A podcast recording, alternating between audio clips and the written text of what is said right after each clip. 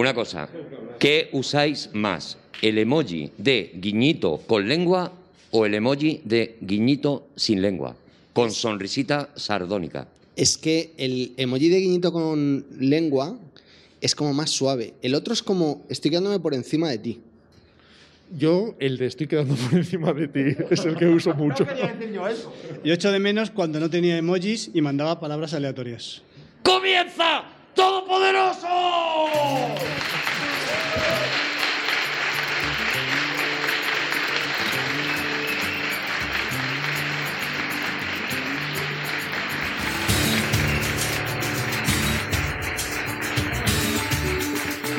Bienvenidos al espacio Fundación Telefónica. Bienvenidos a un nuevo Todopoderoso. Hoy está con nosotros Juan Gómez Jurado. Javier Cansado. Y nada más y nada menos que Rodrigo Cortés. Y Arturo González Campos. El guapo, el guapo, el bonito de ver. Estoy un poco resfriado, ¿eh? ya lo digo de antemano. ¿eh? Ah, vale. O sea que no me forcéis mucho a hablar, que estoy. no- que no sea como siempre. A mí, ¿vale? Pero Arturo, Javi, empezamos el programa dando mm, noticias reguleras Ah, que claro, a lo mejor a mí- le importan a la gente regular. Arturo me ha prohibido ¿Sí? que cuando tenga mocos diga que tengo mocos porque se llena el micrófono de mocos. Claro. Porque solo escuchas los mocos. Ahora, a partir de ahora, ya la gente cuando te oiga va a intentar detectar si la voz de Javier Cansado lleva moco o no lleva moco. No, Yo, no llevo- yo soy un ángel, no llevo mocos. Pero quiero decir que, como tengo la voz un poquito tomada, que no piensen a lo mejor yo cualquier cosa. Que ¿sabes estás triste, a lo mejor. Eso es, que estoy pensando a lo mejor en. en, pues, ¿Estás en- melancólico, en, Javi? mi- en absoluto, estoy malo, simplemente. Pero un poquito Que no, que estoy fenomenal. Estoy de, de- o sea, de bajar así la persiana por la mitad. De. Vamos a ver, ¿Te si, quieres si- ir? si la de pregunta, hacer- de si- hacerte un té de si- roibos. Si la pregunta es, ¿estarías mejor en tu casa? Digo, sí. Estar aquí mejor que, mejor que en brazos. ¿No os pasa en cuanto cuando os despertáis, a lo mejor sobresaltados porque suena el teléfono a, a las 11 de la mañana? Sí. Y. y Mira Sí, qué sí. gracia se hace. ¿Qué dices? Es una emergencia, a mí- evidentemente. a mí me ha gustado porque pensé que me decía a las 12. O sea, que me da... Y, y te encuentras que tu voz es como la de una persona que a lo mejor está pasando por, por, por, Mal- mu- mal muchi- momento. por muchi- momentos muy Ojalá difíciles. fuera la voz. Ojalá fuera la voz. Es el cerebro. ¿Es el cerebro? El cerebro que empieza a hacer conexiones mentales y no explícanos acaba eso. de. Explícanos. Empieza a reiniciar, ¿no? Eso es. Claro, hace Pero la como voz un está como, muy pequeña, muy apagada. Y No Será la tuya, será Eso la es- tuya. Eso es lo de menos. Será la tuya. Yo me levanto con esta voz ya. Yo me levanto, buenos días, ¿cómo estáis? ¿Cómo estás, España? ¿Cómo estás, España? ¿Qué tal, amigos? Tú solo en casa, ¿no? Claro, yo solo en casa me hago un Luis del Olmo la primera media hora. Te vas saludando los focos. Me voy saludando. Bueno, oye, eh, vámonos, no nos liemos mucho, por favor, que vamos con Spielberg. Y mi idea hoy es terminarlo. mi idea hoy es chaparlo eh, y dejarlo esto cerradito. Así que yo creo que más que hablar de las películas como conceptos, ¿sabes? Un- nada, una frase. Una- ¿Qué te sugiere? ¿Qué te sugiere cada película? Eso es, es- eso es. ¿Qué te Ala. sugiere? ¿A dónde te Pues lleva? me, has, me has fastidiado porque eh, la primera que íbamos a hablar es Tiburón, ¿no? La primera sí. Y yo no la había visto, por lo que fuera, y la he visto. Perdona, ¿has visto tiburón? He visto, tiburón? ti- he visto Tiburón. sí. ¿Has visto tiburón? Y, voy a decir una cosa, y ojalá, o sea, me ha causado tal impresión que ojalá, ojalá, fíjate lo que voy a decir, ojalá tuviera la elocuencia de Rodrigo, la, capa- la capacidad de análisis de Juan, la, la pasión tuya para, Sí. poder descri- para poder contar lo que he sentido viendo esa película. O sea, es que, Eh, claro, la tensión ahora mismo se puede, lo- se puede mascar, digo, se masca con moco. Yo lo digo, ojalá tuviera esas cualidades que tenéis vosotros. Y yo digo, ¿yo qué cualidades tengo? Digo, Hombre, esto bueno, sí, que- que- que tengo dinero, lo único. ¿eh? Y digo, ¿qué, qué pref- qué preferiría? ¿Cambiar mi dinero por sus cualidades? Digo, pues mira, va a ser que no. Pues mira, si quieres eh, que Rodrigo hable de tiburón con su elocuencia, que Juan lo abre con su conocimiento, yo con mi pasión, y tú vas poniendo billetes Vale. en el tanga de cada uno, según lo...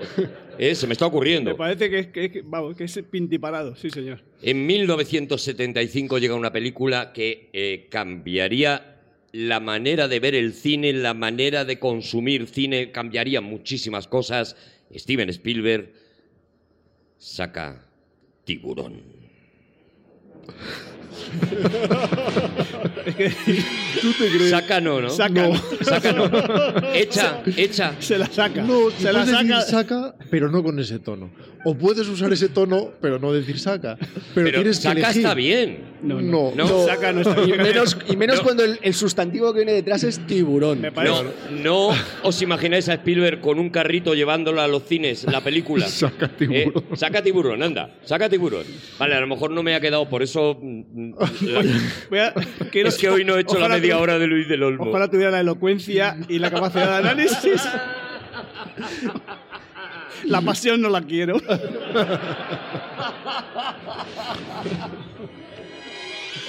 Spielberg Saca. Tira tú, Juan. Tiburón. tira. se encontró, se encontró un día en, en el despacho de su agente, se encontró con el manuscrito de una novela todavía no publicada.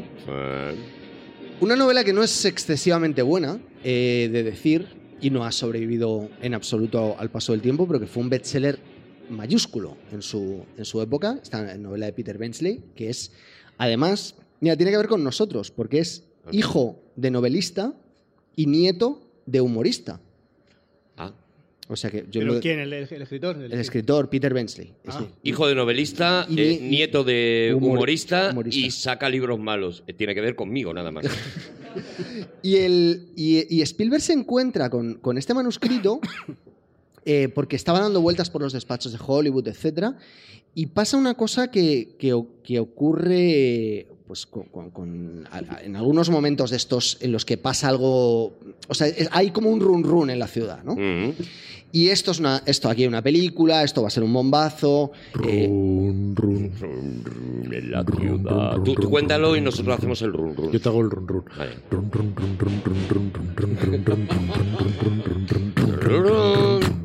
En la ciudad. Pero tienes que ser, Juan.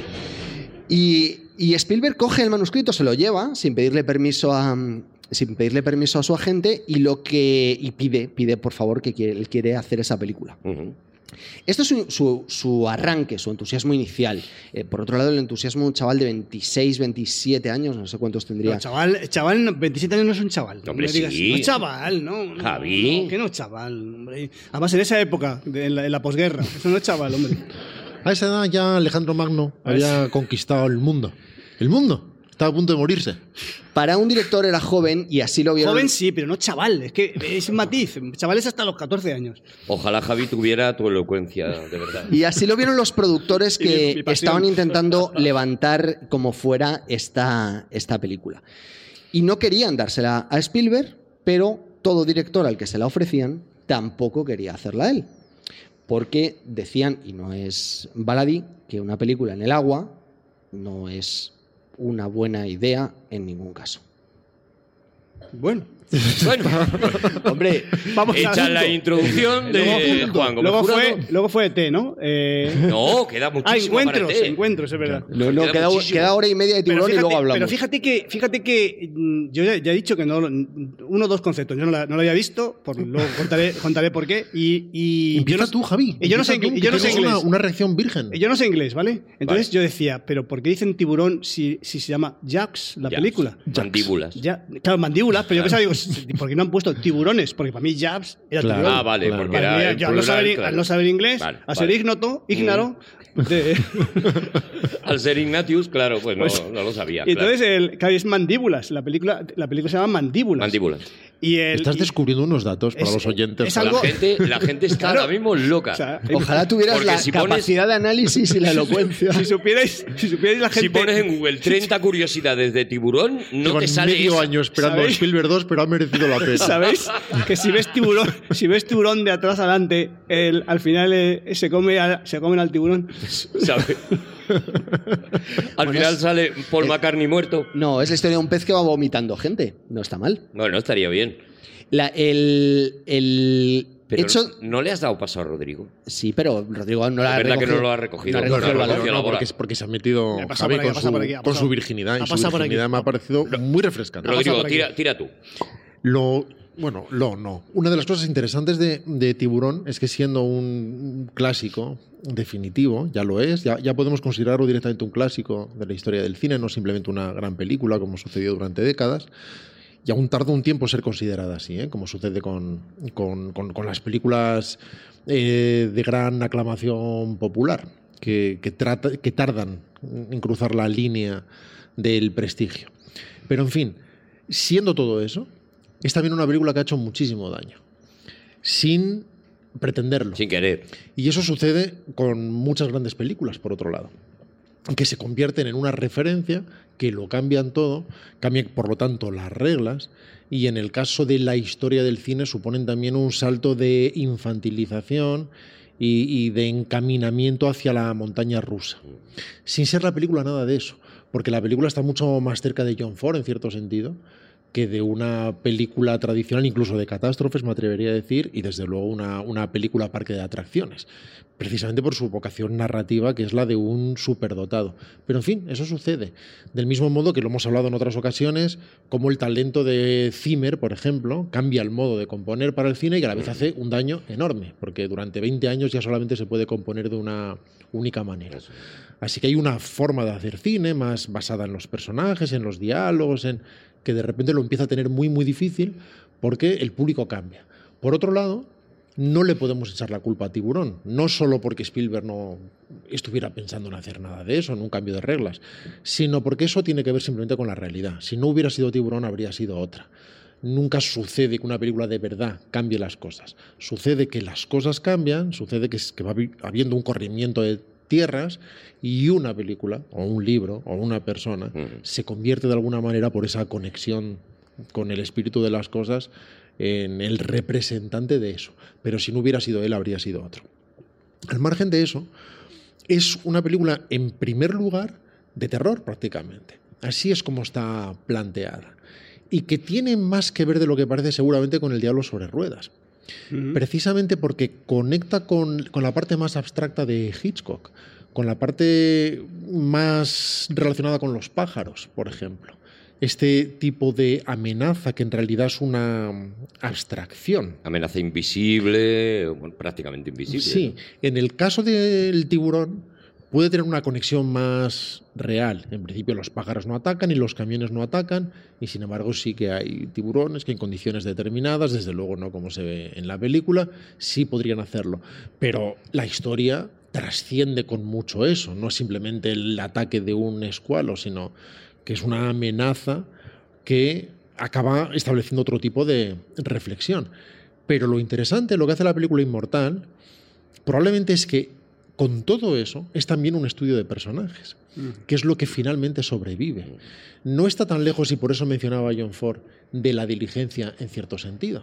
Como sucede cada vez que encierras a gente en un sitio. Los puedes encerrar en una diligencia, los puedes encerrar en un barco, los puedes encerrar en una caja de madera.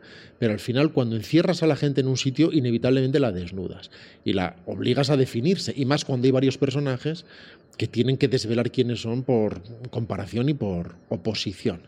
Así que tenemos a nuestro Richard Dreyfus, ese héroe de la clase trabajadora, como le insulta Robertson en un momento dado. Tenemos a ese capitán, ajá. Eh, la película vendría a ser una especie de cruce de alguna manera. Bueno, no, no, no sé si se puede cruzar tantos animales, pero un cruce entre los pájaros de alguna manera, eh, con, con Ibsen, con el, con enemigo del pueblo, y con. Bueno, no sé. Moby Dick. Y con Moby Dick, por eso, Claro. que por eso venía. Por eso venía lo de los animales, ya, ya. Gracias por rescatarme. De nada, Félix Rodríguez de la Fuente. Y, y tenemos por fin a Robert Shaw, perdón, tenemos a, a Roy Shader, que es nuestro sheriff, que es el común de alguna manera, el sentido común, el que representa la mirada de lo que somos, pero que del espectador quiero decir, pero que solamente puede funcionar precisamente por comparación. Y, al final tenemos una definición exacta de cuáles son cada uno de sus caracteres, cuáles son sus formas de reaccionar, cuáles son sus taras, cuáles son sus rasgos de carácter. Y de algún modo eso pervive más que incluso aquellas cosas que en un momento dado eh, atrapan al público. Por ejemplo, cuando Spielberg hace el primer montaje y empieza a hacer los primeros pases de la película, después podremos hablar de muchos otros detalles, desde luego, y piensa en un momento dado que hace falta un susto más, por ejemplo, y decide meterse en una piscina, sin más, para poder tener el plano famoso de aquel rostro del cadáver que eh, emerge de, de aquel naufragio, de Y aquella... no en cualquier piscina, sino la de Berna Fields, que era precisamente la montadora de, de la película. Y era la única que tenía una piscina cerca. Así es. Pues, por, por ejemplo, visto eso, con ojos de hoy en día, no es un susto particularmente poderoso, no es algo que echemos de menos en una narración que tiene un sabor mucho más clásico. Y, y, sin embargo es lo que en el plazo corto consigue un extra para la conexión de la taquilla, pero de una forma muchísimo más contingente, muchísimo más pervivente, muchísimo menos pervivente. Lo que pervive, curiosamente, es por un lado el estudio de personajes y por otro lado ese sentido de aventura que tiene un sabor clásico absoluto. Em- Empezando con la música de Williams, no solamente con estas dos notas del rum rum que acabamos de hacer ahora, sino, sino por ejemplo cuando se fletan todos estos barcos en esa caza Qué, comunal. boni- qué bonito esa- es esa escena, ¿eh? Eso prácticamente es de Raúl Walsh y tiene, y tiene un sentido de cine de aventura de los años 50. Es que hay mucho. hay Son mucho- las hay caravanas mucho western, ¿eh? aventa- aventurándose en el territorio de los indios de repente. Yo sé que Juan está eh, con una piedra afilando una espada porque se va a volver loco cuando empiece a hablar de tiburón. Pero me interesa muchísimo, Juan, si no te importa, esa mirada virgen, esa mirada puber. Sí, yo creo de- que- Una de pregunta, Javier si, Cansado. si me importase, ¿habría algún tipo de repercusión o consecuencia? No, podrías. no No. podrías. Eh, No. me Yo- yo- pod- yo creo sí, que- sí que- podría verla, ¿eh? Sí podría Ah, para mí. Me podría poner a llorar. Yo- yo- yo- Javi. Bueno, yo. eh, ¿Tú esperabas una peli de terror? Porque yo creo que si la gente que no ha visto Tiburón como tú ahora mismo se pone a decir voy a ver una peli, como decía eh, Rodrigo, de catástrofes, de un tiburón, no, yo, yo, rollo yo- sarnado, todo esto, eh, se decepciona seguro. Yo puedo parecer lo que parezca, pero sabía, sabía, de, qué, sabía de qué iba la película.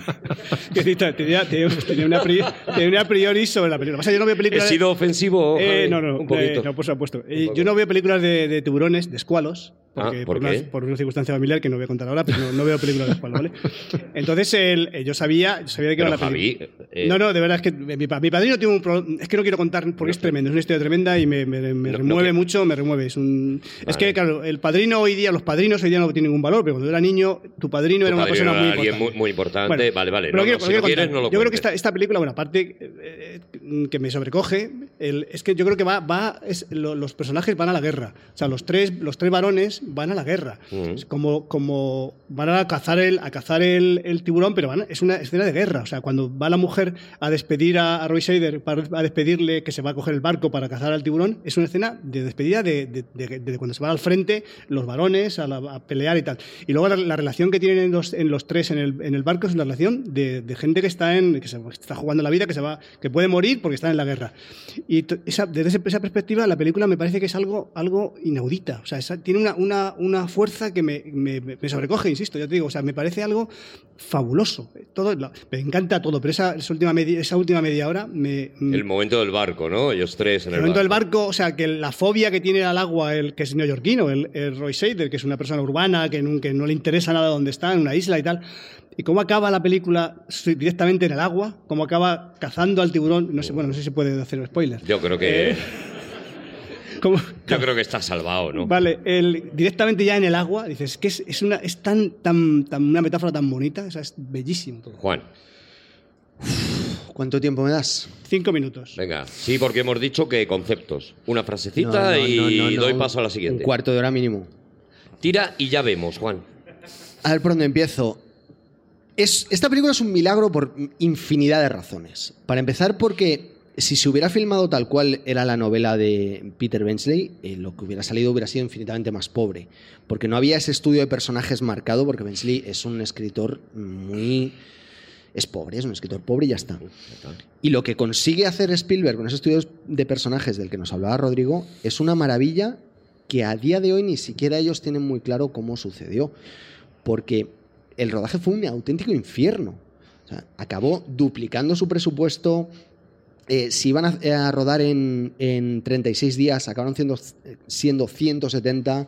Eh, todas las mañanas dudaban si echar a Spielberg del, del set de rodaje, porque además se peleó con todo el mundo. Mm, Casi nunca podían grabar porque, o rodar porque se cruzaban barcos por delante y entonces decía, no, es que si hay un barco no puedo rodar.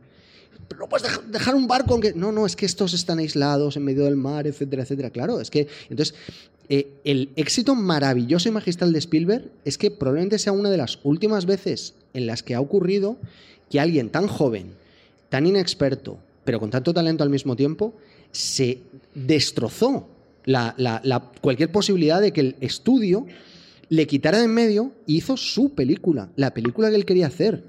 Y al final no podía rodar, o sea, al final sacaba unos pocos segundos al día. Tenía todo el equipo borracho, porque claro, cuando no puedes rodar y tienes que estar 12 horas en el barco, Robert Shaw ya iba borracho todo el rato. Sí, Rosa, él- ya lo llevaba ya- puesto, sí. y, y, o sea, por tanto es un milagro. Y un milagro no- ellos no entienden porque escribían los guiones por la noche. Fue a verlos el presidente de la eh, que Spielberg es muy listo, y puso a su mujer como la mujer de, del sheriff en la, en la película para asegurarse de tener ahí... ¿Sabes por dónde voy, no, Javi? Sí, sí. Y fue a, fue a verles y Tonto. Lo hemos pillado todo, Juan Picaruelo. cuando, acababa, cuando acabaron la cena, se levantaron el, el, el, guion- eh, el guionista, y él, y dijeron, bueno, vamos a escribir el guion de mañana. Y se quedaba el presidente de la Universal diciendo, pero estáis completamente locos. O sea, es así como estáis trabajando. Dice, claro, tenemos que considerar qué día vamos a tener mañana, qué podemos hacer, y en función de eso, pues reescribimos. Acabó poniendo en común con los actores cómo tenían que hacer las cosas. Y curiosamente de esto sale ese estudio de personajes asombroso, en el cual tú tienes a un tío que odia el mar con todas sus fuerzas, que es el, personaje de Quint, a un tío que respeta el mar porque lo ama, porque lo quiere y porque lo entiende, que es el, el personaje del, del ictiólogo, y tienes el, persona, el, el personaje del que lo teme, lo teme con todas sus fuerzas. Y que, y que, y que somos nosotros al final, porque si el, tu trasunto es la persona que, que- o- o a quien te ha puesto el director como persona interpuesta teme al mar, tú lo vas a temer también. Y así pasó, que la gente salía de, de- o sea, en la asistencia a las playas ese año hizo racadra. La gente no Y quería además bañarse. el ictiólogo es el liberal izquierdista y el capitán Ahab es, es John Milius de alguna manera, Eso ¿no? es. Es. el conservador eh, más militarizado y, y en fin, y, y- y funciona muy bien precisamente ese contraste. Eh, Spielberg nunca consideró que estuviera haciendo una película personal, pero eso es lo que sucede con los autores. Ahora mismo destila personalidad por todas partes. Y precisamente el estudio de personajes surge de las decisiones de Spielberg. Resultan muy cercanos a otros personajes de su carrera, particularmente el personaje de Dreyfus, también el de Shader. Eh, la relación, pero no solamente la relación entre ellos, sino la relación con la mujer, la relación con el hijo. Esa escena que después repetiría en ET, de el niño imitando los gestos del padre. El padre, sí. Eso que no se puede escribir, o se puede escribir, pero que surge de otro tipo de improvisación y que surge de una mirada personal y que es lo que dota de personalidad autoral a una película. Además de esa maestría absoluta. Por ejemplo, no, no paramos de repetir, y no se para de repetir en los documentales, el famoso el tiburón no funciona, el tiburón no funciona, porque el, el ingenio mecánico que, que Joe Alves, el director artístico de la película, diseña, pues no funciona, porque la electrónica y el agua, y particularmente el agua salada, no se llevan bien por muchas razones. Y se habla mucho de cómo el hecho de que el tiburón esté relegado al último tercio es producto de un accidente. Bien, esto nunca es exactamente así. Es decir, claro que es así. Seguramente si hubiera funcionado bien el tiburón, el tiburón habría salido antes. Muy bien, es así. Pero, pero esto de sugerir, esto de mostrar, eso de no enseñar hasta el final, es viejo como el mundo. Surge en parte por la carestía y en parte por el talento narrador, porque al final se delata como una muy buena opción, en realidad, una muy buena opción narrativa. Claro, eso es lo que hacía Turner con La Mujer Pantera, por ejemplo. En ese caso también era una cuestión de estar en los márgenes de la serie B y no poder enseñar el bicho, tener que mostrar sombras, presencias, sonidos. Pero claro, eso narrativamente es muy poderoso. ¿Qué intento decir con esto? Que si un bicho no funciona, pero eso no tiene sentido, se espera hasta que funcione. O se para el rodaje hasta que resuelven eso y siguen adelante. Si Spielberg tiene la intuición de que puede seguir adelante, es porque hay algo que narrativamente él comprende que va a funcionar, que él va a poder trabajar con eso. De otra manera lo paras todo, porque ves que no puedes. Claro, De hecho, perdona Rodrigo, eh, una de las claves yo creo para que esa verdad repetida mil veces eh, se confirme como que no era tanto, es que eh, la banda sonora de Williams estaba escrita muy previamente. Es decir, ya Spielberg le había dicho necesito estos sonidos para que haya una evocación del tiburón. Él ya tenía en la cabeza que el tiburón iba a ser la amenaza en la sombra, por lo menos gran parte de la película. ¿no? Obviamente no lo va a enseñar hasta el final de forma decidida, incluso si hubiera funcionado. Lo hubiera claro. usado de forma fragmentaria o en montaje de una forma muy breve y además llegado un momento, del mismo momento, que durante mucho tiempo son planos subjetivos. Y eso no significa que si hubiera tenido un tiburón que funcionara, lo hubiera usado también ahí en la playa atacando a los niños. No, nunca habría hecho eso, no formaba parte del plan. Pero claro, los accidentes también se aprovechan, efectivamente. Si alguien sabe lo que está haciendo, si alguien tiene el talento narrador que tiene Spielberg, y, y de repente el bidón amarillo se convierte en algo muchísimo más poderoso que el posible bicho. Actualmente, ahora cuando se puede enseñar el bicho, de hecho a menudo se enseña demasiado pronto, se, se- se enseña desde el principio, desconociendo precisamente cuáles son los resortes del espectador, que quiere ver algo, lo cual no significa que deba complacérsele de Claro, inmediato. sí. Hay que jugar precisamente con eso, hay que jugar con ese deseo para subvertirlo, para aplazarlo y para hacer que emerja con toda su fuerza cuando llega el momento. Incluso si hubiera funcionado el, el tiburón, el tiburón nunca hubiera estado preparado para hacer monerías, cucamonas y cabriolas que sostuvieran planos de 45 segundos. Sería Siempre- maravilloso un claqué, por ejemplo, en mitad de la película, ¿sabes? Sería muy Hay- bonito. hay- ahora mismo en, en mi casa, eh, mi mujer que nos está viendo y que es la que sabe más de tiburón que todos nosotros juntos, Bárbara, Bárbara, te la puede dar. se, sabe. de- de De, de hecho, la- de la Bárbara, la- la idea- tarde, ¿eh? la, idea, Como- la idea de las tres de las tres aproximaciones al mar es suya, como suya es esta que voy a decir también, o sea, que- para que vea que no se la estoy robando, ¿vale? Eh, uno de las grandes de los grandes aciertos de esta película tiene que ver con que esa aproximación de la que nos hablaba ahora Rodrigo, lo que hace es que un monstruo, como es inicialmente el tiburón, se transforma progresivamente en un villano. Al principio simplemente es un monstruo que quiere sobrevivir comiéndose niños, vale, pero está en su naturaleza. No, pues ya está, es que también nos ponemos. Claro. Bueno, ¿a quién le parece mal, por cierto? No, No, pero a, a mí desde luego no. Vale, O sea, hay más niños que tiburones, pues lo normal. Entonces, el, el monstruo... Eso sí, es así, eso es así. Hombre, claro. Hay más niños que tiburones. Hombre, claro. Es- los ¿estamos seguros de ese dato? Los tiburones están en peligro de extinción y los niños no. Entonces, ¿qué? Es Claro. Por ahora. Protejamos a los tiburones. Eso es, Eso protejamos es. a los tiburones y que se coman a los niños. Es, para mí me parece una, una lógica aplastante. Defendemos la- el devorar niños en este Pero- programa. No Pe- cualquier niño, No, pero una buena claro. selección de niños. Claro, Los pues, niños muy elegidos por nosotros. como dice Rodrigo siempre, ¿tú estás a favor de los niños? Depende del niño. Claro. Bueno, el, Ah. el tiburón al principio es un monstruo, pero progresivamente se transforma en un villano. En alguien que ya no está haciendo eso por sobrevivir, sino por, por, por el mal. Es el mal por el mal. Es un empecinado, un empecinado. que es la gran evolución eh, de Duel. Ellos, cu- cuando Spielberg quiere hacer esta película, quiere hacer esta película, él veía en su cabeza veía una comedia y se dio cuenta poco a poco, a medida que iba rodando, de que las partes que iba que rodaba como que había rodado como comedia las tenía que convertir en terror y muchas veces al revés. Eso fue gracias al montaje de Berna Fields, que también fue eh, absolutamente esencial en el, en el resultado de ¿qué- esta qué- película. qué partes de comedia? Por ejemplo, la, la parte en la que se comen al niño la había rodado como un chiste. La del principio. La O sea, del- era de los nuestros, ¿eh? era... Sí, la- Eso es. cuando- va la tabla de, de- Cuando está en la, en la colchoneta, dices. El niño de la colchoneta, eso se había rodado eh, de una forma cómica y, eh, y poco a poco y con el montaje eso se transformó en otra cosa. Y además él lo, lo cuenta él. Dice yo... Y, si- y otras escenas, sin embargo, las rodó más pensando en el terror, pero el resultado del montaje produce un efecto cómico. Yo no sé cómo se hace eso, pero sin duda alguien que sabe lo que está haciendo cuando está aplicando el corte. Hay un truco- Eso suena a hipérbole también. Suena a estas leyendas a posteriori. de- Bueno, es la que, la que cuenta él, por otro lado. Quiero decir que Sí, sí, sí, me vale. Pero si quieres convertir una escena, una escena en comedia, lo que haces es que le pones unas risas de fondo y ya está. Y ya está. Sí, no, no, no. Así ha hecho Javi su carrera. Así está. Con voces en off todo el rato. Tiene la- las risas de Urkel, va metiendo sus espectáculos. Ahora, no, no es ahora, fácil imaginar que el ataque a ese niño estuviera No, rodado no creo, como ¿eh? comedia, cuando además tiene ese retrozoom, el, el famoso dolly zoom de la reacción de, de Roy Shader, que desde luego no es la de alguien que ve un payaso, o que sea el de It. No.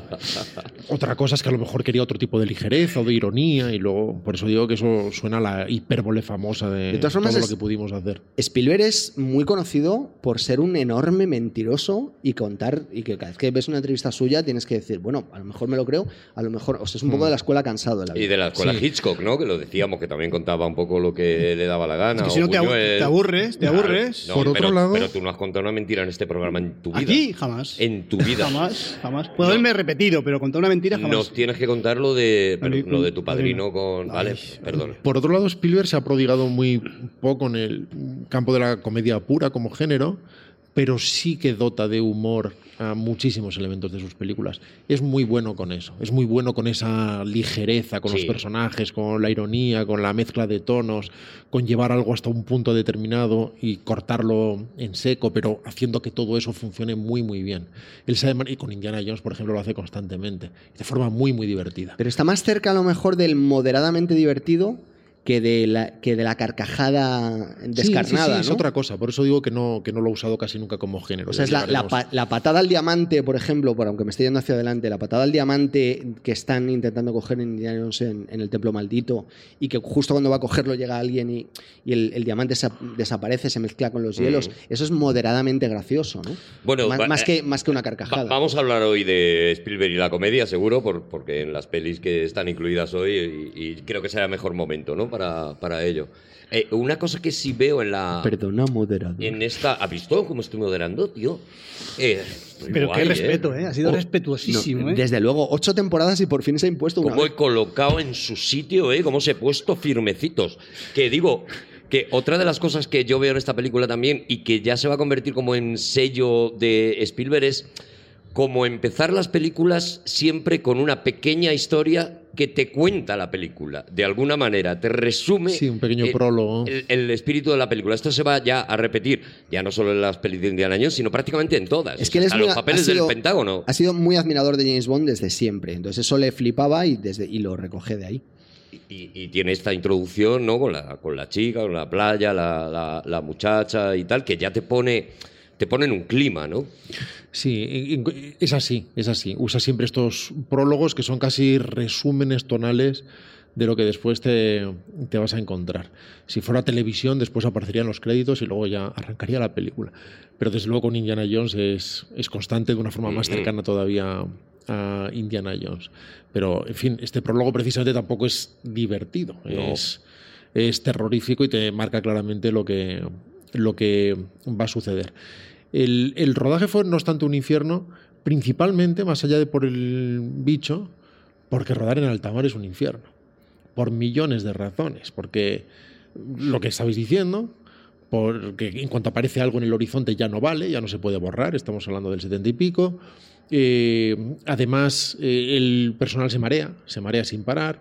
Además, si la cámara queda sujeta y queda firme, eh, sujeta al suelo, por decirlo así, la línea de horizonte está cambiando constantemente. Si además está rodando desde una embarcación a otra embarcación, los dos bamboleos De son... hecho, perdón, Rodrigo, no hay, hay veces que no hay récord. De un plano a un contraplano no hay récord. Ahí Es que no lo puede haber. No puede haber. Está la mar un poco picada y el siguiente está la mar más plato. Y está en fin. bien así. Sí, sí, que sí, pasa, no pasa nada, claro, claro. O sea, la gente que ve esas cosas y cree que es un error, o sea, es que no sabe nada de cine, ni sabe cómo se hace el cine, ni eso no es importante. Los gazapos más sorprendentes. Efectivamente. Y eso, eso no es un gazapo. Eso es así. Claro. Eso sería un gazapo en una película de Pixar. Una película de Pixar podrías decir, fíjate, San, en, Lo han el, dibujado mal. en el mundo real es así. Es así como se rueda. Y esa es precisamente la magia del montaje, que hace que la continuidad importante sea la emocional. En primer lugar, la emocional, que es la única que importa, y luego cinética, y luego física, y desde luego esa no importa nada.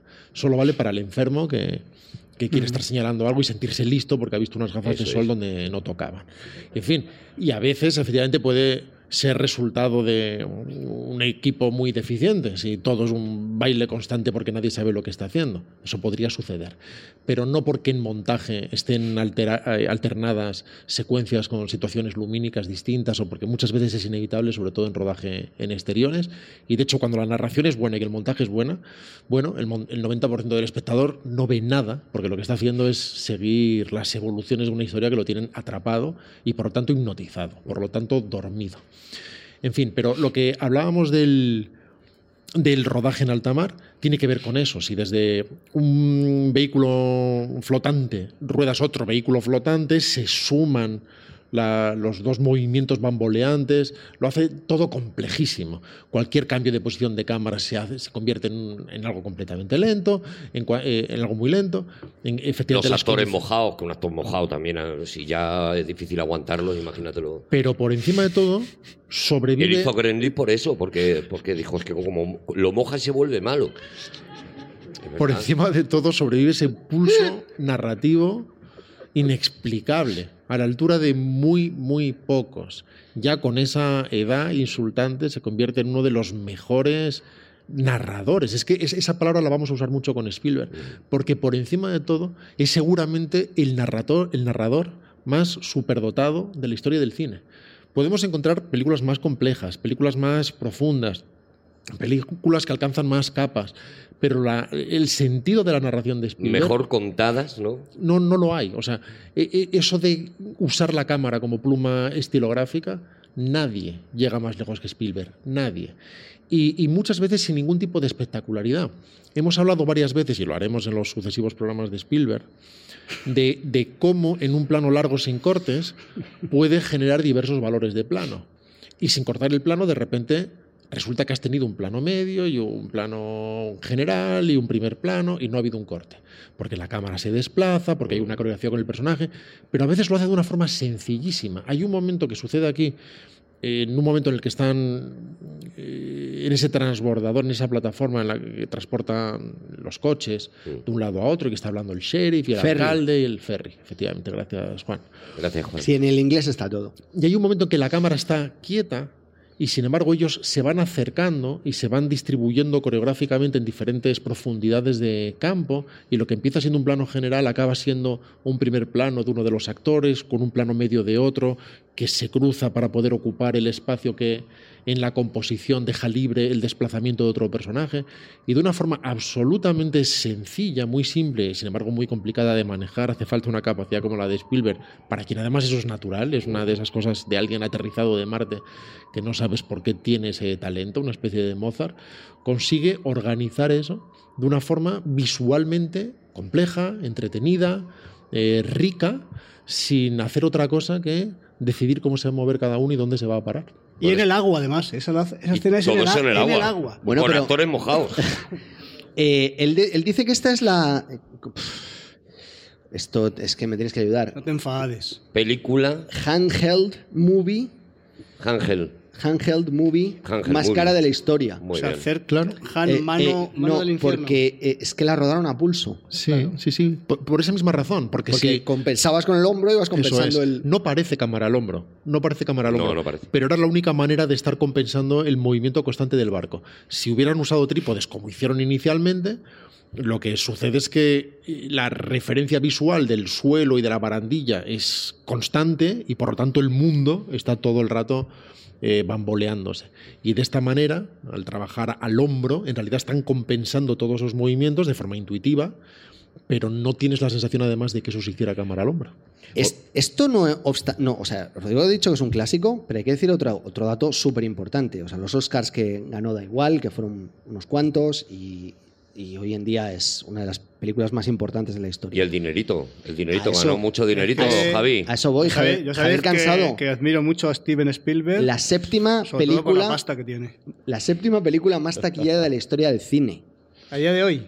Sí, pero escucha, ajustado a la inflación, no eso que hacen hoy en día de Avengers ha ganado mucho. No, che, espera. Solo importa el dato ajustado a la inflación. Si no está ajustado a la inflación, no Claro, tiene ningún pues, interés. Dices, flaito. Eh, lo que el viento se llevó, Star Wars, Bueno, entonces, ¿cuánto costó y cuánto ganó? Eso es lo que me interesa. costó Porcentaje. 10 millones y ganó... pff, No, costó más de 10 millones, ¿eh? Yo creo que acabó costando cerca de 20 millones. Ah, pues o el presupuesto inicial era de 10 Porque y luego sí, acabó en sí, 20. sí. Pero da igual, porque lo que ganó fue una auténtica barbaridad. 30 ganó, ganó 30. Javi, y 600. mucho más, pero además no vale ese dato, que es otro dato que se da que no sirve tampoco. Cuando se dice que una película Ah, bueno, ha costado 2 millones. distribuirla, claro, entre todos Claro, los- eh, claro. Claro. Eso, ¿A quién se lo dan? Se dan Distribución, todo- publicidad, se hizo una campaña de publicidad muy fuerte Salvaje. en las televisiones, algo que no se Ah, hacía hasta ese se- momento, que era poner anuncios en la televisión, porque cine y televisión en ese momento eran enemigos. Y una de las cosas que decide, eh, no sé si el propio Spielberg o no, es eh, o los Zanuck, es decir, no, no, vamos a utilizar la tele para que la gente vaya al cine y, hacen, un, hacen un anuncio además con la voz de Orson Welles llamando a, a los clásicos, ¿no? A, a la gente mayor también a que vaya al cine, pero sobre todo quien recibe esa información es la gente joven, que es la que de repente se convierte en, la, en los que poseen los cines. ¿no? Pero ya, ya lo decía Rodrigo al principio, que esta película golpea en un lugar muy concreto en el momento en el que tiene que golpear. Si no le hubiera tocado a esta, hubiera sido a otra. Pero para ti que eres muy fan de Marvel, y a veces me llegas y me dices, es que Avengers Endgame es la película que más ha recaudado de la historia del cine. Casi todos los días, te lo digo. Por las A mañanas. mí me llamó ayer, digo, ¿qué quieres, ¿A que Arturo? sí? Dices que Avengers. Digo, Otra vez, qué pesado. Que estoy malo, que estoy malo. No, Avengers. Es la 16. Está, o sea, 101 dálmatas ¿Y por qué no me lo dijiste el primer día que te llamé con ese dato? Porque Porque me te- has dejado vivir en la ignorancia hasta ahora mismo. he preferido que acumular muchísimo, muchísimo. que son meses, ¿eh? Lo que llevo haciendo esto. Y que sepas que 101 dálmatas es la 12. O sea, me has recaudado menos que Perdita y Pongo. ¿Vale? O sea, esto, tienes que ajustar. Cuando lo ajustas a la inflación te das Y cuenta. los 12 del patíbulo es la 101.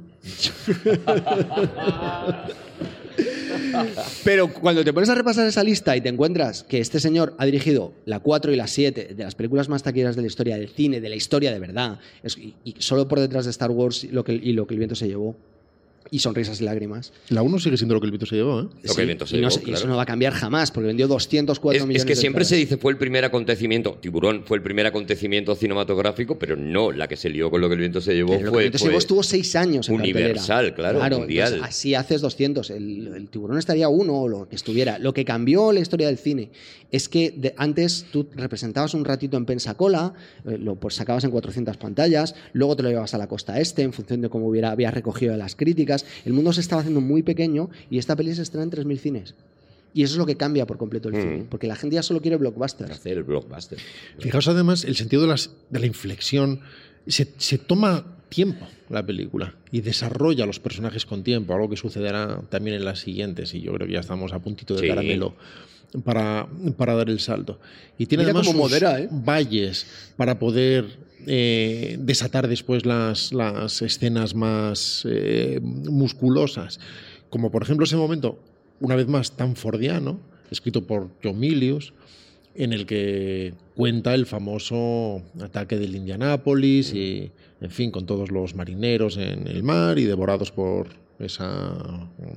¿Cómo se, cómo se dicen muchos tiburones? Ese- Una, un- Jauría. esa Flo- pa- patulea, flo- patulea de patulea tiburones. de En, tiburones. en inglés es flock. Banda, esa banda de Qué mal tiburones. acaba la escena, Yo qué creo que pena. es banda. Peñita de tiburones, creo La que se escena dice. Creo acaba- que ese es ¿Cómo el- traducirías tú Acaba- flo- flock, Javier Cansado? Que- Flock.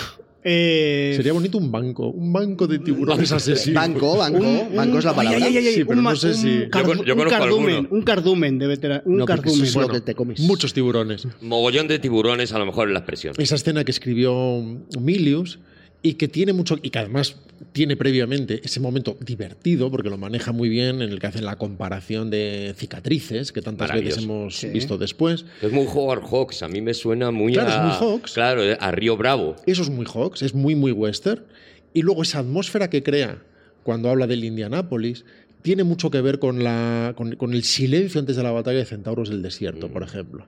Cuando Es la, ves que la hay- película que más veces vio mientras estaba rodando Tiburón. Pues eso es que le sobraba tiempo, Juan. Tenía muchísimas horas muertas. Claro, y tiene mucho que ver con eso. Cuando tú ves que todo está calmado, que pueden contar historias, y- pero lo que alberga todo eso es una tensión enorme, porque sabes que hay indios fuera y sabes que los indios van a atacar antes o después, y que si no les oyes es mala señal. Qué mal acaba esa escena de Robert Shaw del, cuando hace el monólogo. Acaba tomándose una taza. Sí. Y qué mal, qué ¿Por mal, qué? ¿no? que lo hace muy mal. O sea, de las cosas más difíciles en el, en el cine es llevar maletas, porque se llevan muy mal. No, eso es terrible. Eso y es luego terrible. y beber, beber de una taza lo hace, se hace muy Mira, mal. que, que Robert Shaw bebiera mal, ya. ya, tiene, ya, pero es que es una...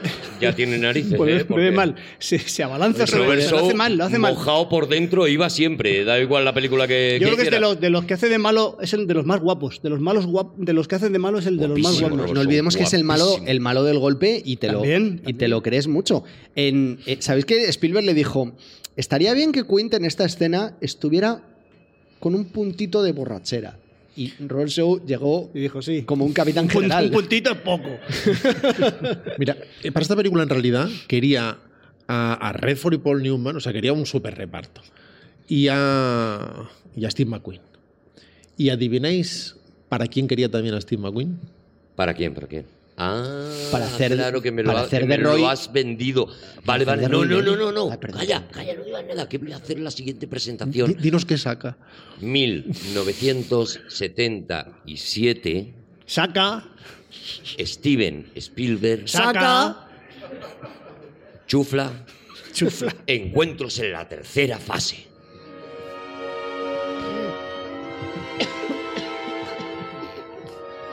No nos lo ha querido dar, ¿eh, Javi? No, Chufla es mejor que saca. Qué raca no eres, chufla no es nada. Chufla ahí, chufla ahí. Chufla no es nada, ¿no? es Pero- nada. No es nada, chufla no es nada. Chufla es buenísimo. Sería chuta, a lo mejor, pero chufla... Encuentros en la tercera fase. O sea, ya Spielberg lo ha petado, lo ha petado muy fuerte. mm, Ya hay dinerito, ya viene, ya vienen gente con carretillas y con palets de pasta a la puerta de casa de Spielberg y, y Aquí él ha venido hace- gente. Y él hace esto, ¿no? Es que de repente es lo que quiera el niño. Claro, es lo que quiera Claro, el niño. claro, claro. Esos, eh, durante el rodaje se planteaban si era la persona adecuada, pero de repente se convierte en absolutamente indiscutible. Es alguien que revienta la taquilla haciendo una cosa que los demás no creían que fuera posible y obligando condiciones a hacerlo en condiciones de rodaje como sucedió en El Diablo sobre Ruedas en cierta manera. Dijo, lo quiero sin retroproyección, lo quiero de verdad en el coche. Mm. Funcionó. Lo quiero de verdad en alta mar. Infló el presupuesto a saco, pero Funcionó. funcionó. Claro. Por lo tanto, ¿qué quieres hacer? ¿Qué quieres hacer, hijo? Cuéntanos. Y hace, hace esta peli que. Retomo lo, que, lo de Steve McQueen. Lo primero que hace es darse cuenta de que quiere contar una historia en la que necesita a alguien que sea un tipo de la calle. Alguien cercano. Pero su primera idea, antes de darse cuenta de eso, es la de convertirlo en un militar, en un policía, en alguien que esté observando el cielo y que te genere credibilidad. Por tanto, ¿a quién va a llamar que te pueda hacer un militar, un policía excepcional? Pues a la gran estrella de acción de los años 70, a Steve McQueen, el hombre, después de Robert Redford y Paul Newman, el más, podemos convenir, Javi, que es el más guapo de la historia. De, de esa época sí. En moto sí. De esa época sí, pero luego ha habido muchísimos más guapos. Luego ha habido gente guapísima, ¿eh? George, George Clooney es George mucho. Clooney muy guapo. Johnny Depp. Johnny Depp, ninguno es más guapo que Paul Newman. No, Paul Newman y- ni, ni el otro. Steve McQueen, ¿no? Steve McQueen, cuidadito. Y le, le manda la, le manda el guion, le pide permiso para mandar el guion, le, se lo manda, se lo lee, quedan a- en un bar y eh, dice que Steve- Steven Spielberg estaba convencido de que le tenía. Dice, porque yo solo llevaba tres cervezas y él llevaba 14. Entonces yo estaba absolutamente convencido de que le tenía como protagonista de la historia y él con sus 14 cervezas encontró la presencia de ánimo para decirme, he leído el guion, he leído lo que quieres hacer al final cuando este, este personaje se sube a la se sube a la nave y, y se vuelve hacia los suyos con lágrimas en los ojos y yo esto no lo, esto no lo puedo hacer. Y dice Spielberg, ah, pues lo quitamos, quitamos esto, lo quitamos. Dice, no, no, es que eso es la película. Y, y se Porque fue. no podía llorar, ¿no? Porque no podía, Steve McQueen no podía llorar. No sé por qué no podría llorar. A lo mejor porque... Por- como contrato. Ha, ha dicho Juan antes que, que Centauros del Desierto era la película que más había visto a eh, eh, Spielberg durante Tiburón y esta peli sí que tiene mucho de, de John Ford, ¿no? Y sí que tiene mucho de esos Y indios que están ahí. eh. Sí. Sí, es verdad, es así. Y eso que evolucionó mucho el guion hasta que decidió escribirlo él mismo. Es una de las muy pocas ocasiones en su carrera en que ha escrito personalmente el guion.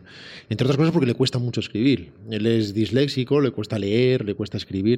Y sin embargo, con algunos proyectos particularmente mm, personales, ha decidido hacerlo así. Pero Y puede dictarlo a alguien. Es lo que hacen al final los, muchos directores, de hecho. Y muchos disléxicos. Sí, de hecho, eh, tú puedes reconocer, aunque luego esté trabajando con Sailian o, en fin, con, los más grandes escritores contemporáneos, pero tú detectas los tropos de Spielberg, porque así es como se escribe además en Hollywood. Puedes tener un gran guionista, pero digamos que todo eso está desarrollado desde una batuta que va pidiendo cosas y que dice, ahora aquí me convendría una escena que, y aquí lo que querría es ver lo siguiente, y el, director, y el guionista, que a cambio cobra mucho, eh, pero que trabaja de alquiler en ese sentido, lo que hace es ir cumpliendo sus sueños, los sueños de, de ese director que desarrolla el proyecto. Pero en fin, inicialmente los Phillips, los productores, Michael y, y Julia Phillips, le proponen que escriba Schrader, Paul Schrader, que ha hecho Taxi Driver Taxi y que Driver, evidentemente es un grandísimo guionista, pero a Spielberg le horripila el material de Schrader. La verdad es que el material de Schrader vibra muy bien en el mundo de Scorsese, no vibra demasiado bien en No el le mundo de pega a Spielberg. Spielberg. Los dos son muy amigos, pero viven cinematográficamente y seguramente en la realidad también en mundos muy, muy diferentes, muy distintos. Perdona, Rodrigo, pero escribió para, para encuentros, no. Sí, sí, para, ah, para escribió- encuentros. Sí, sí, hizo un primer ah, borrador. Ah, vale. Hizo un primer borrador. Vale, es que cambió varias veces. y llegó a llamar Watch the Skies, no, Night Skies, en Skies. fin, Night Skies. Watch the Skies, como llamó E- era a uno su- de sus cortos. Y, y eras uno de, sus prim- de los proyectos que quería hacer, además con ese mismo título, antes de, antes de Tiburón, pero que al final Sí. acabó transformándose todo lo que había hecho y Firelights también acabó volcándose en esto, en su obsesión con mirar a- hacia el cielo. ¿no? Así es. Él cuenta que su padre lo despertó de niño en una ocasión, en mitad de la noche, y era para ver una lluvia de meteoritos, y como esa fascinación le quedó marcada para siempre. Y sin duda el haber visto, pues qué sé yo, desde Invasores de Marte de William Cameron Menzies, o, o desde luego películas más cercanas a esta, como ser Ultimátum a la Tierra, por ejemplo, que tiene esas de las pocas veces que un extraterrestre ha tenido una función más allá de la de disparar con láser y tratar de acabar con la humanidad, algo que por otro lado no era habitual. Finalmente decide desarrollar el guion y, y llevar la película en, una dirección que tiene mucho que ver con su mundo, que es el de la metafísica de alguna manera. El de la metafísica, evidentemente no con una enorme hondura. Spielberg es un talento hiper, hiperdotado, no es un director especialmente hondo, esa no es su fuerza. Sin embargo, precisamente por eso consigue una penetración popular enorme, porque trata temas complejos, consiguiendo precisamente conectar con esa semilla que lo hace El, el punto de hondura justo para Justo. que todo el mundo esté implicado. El justo para el gran público, Eso es, efectivamente. claro. Y, no, y no lo decimos como ningún tipo de No, insulto, sino- va. Javier Cansado, yo tengo la duda de si tú esta película la has visto Sí, sí, la- sí la he visto. y si la viste en su día o si la has recuperado. La vi, la vi en su día y no la he vuelto a ver, con lo cual no me acuerdo de nada. Eh, ¡Qué profesionalidad! La opinión de Javier Cansado. Sa- ¿Sabéis que yo esta peli, según la veo, me vuelve loco o me genera una incomodidad muy fuerte y muy desagradable? ¿Segundo dónde te sientes? Según, Según lo que hayas cenado. según cómo esté yo con rel- en relación al personaje de Roy Neri de Richard Dreyfus. Porque, Eso le pasa a Spielberg, ¿eh? Ahora no, no, no se siente muy cómodo con lo que hizo. Se notaba mucho que no tenía hijos todavía. Claro. Para bien. porque o se los había dado a tiburones. Porque es que es muy duro de ver, ¿eh? Es muy duro de ver este tío al que un día se le pira la cabeza y que de repente dice, sí, mi familia, bueno, pues está bien, pero extraterrestres. Hombre. Claro, tiene, tiene mucho que ver con lo que él estaba viviendo. Es como cuando estaba haciendo Tiburón, obsesionado absolutamente, como cualquier director, y su pareja le decía, no, no, no me haces caso, no nos acostamos.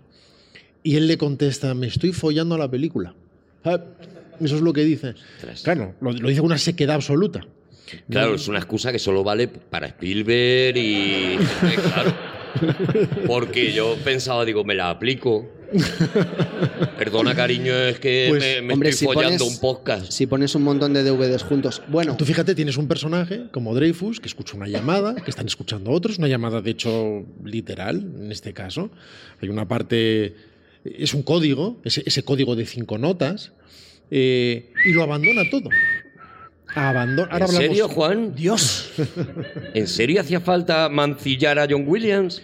Mira, de hecho, en la película se dice que es de Kodali, que es de, de Soltan Kodali, es- esas cinco notas. Lo dice uno de los científicos, lo Mm. hemos localizado y es de Kodali, que es un compositor contemporáneo húngaro.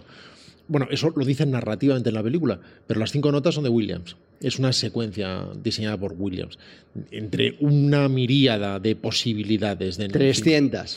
Bueno, es difícil de creer, eso también. O sea, es otra de esas hipérboles.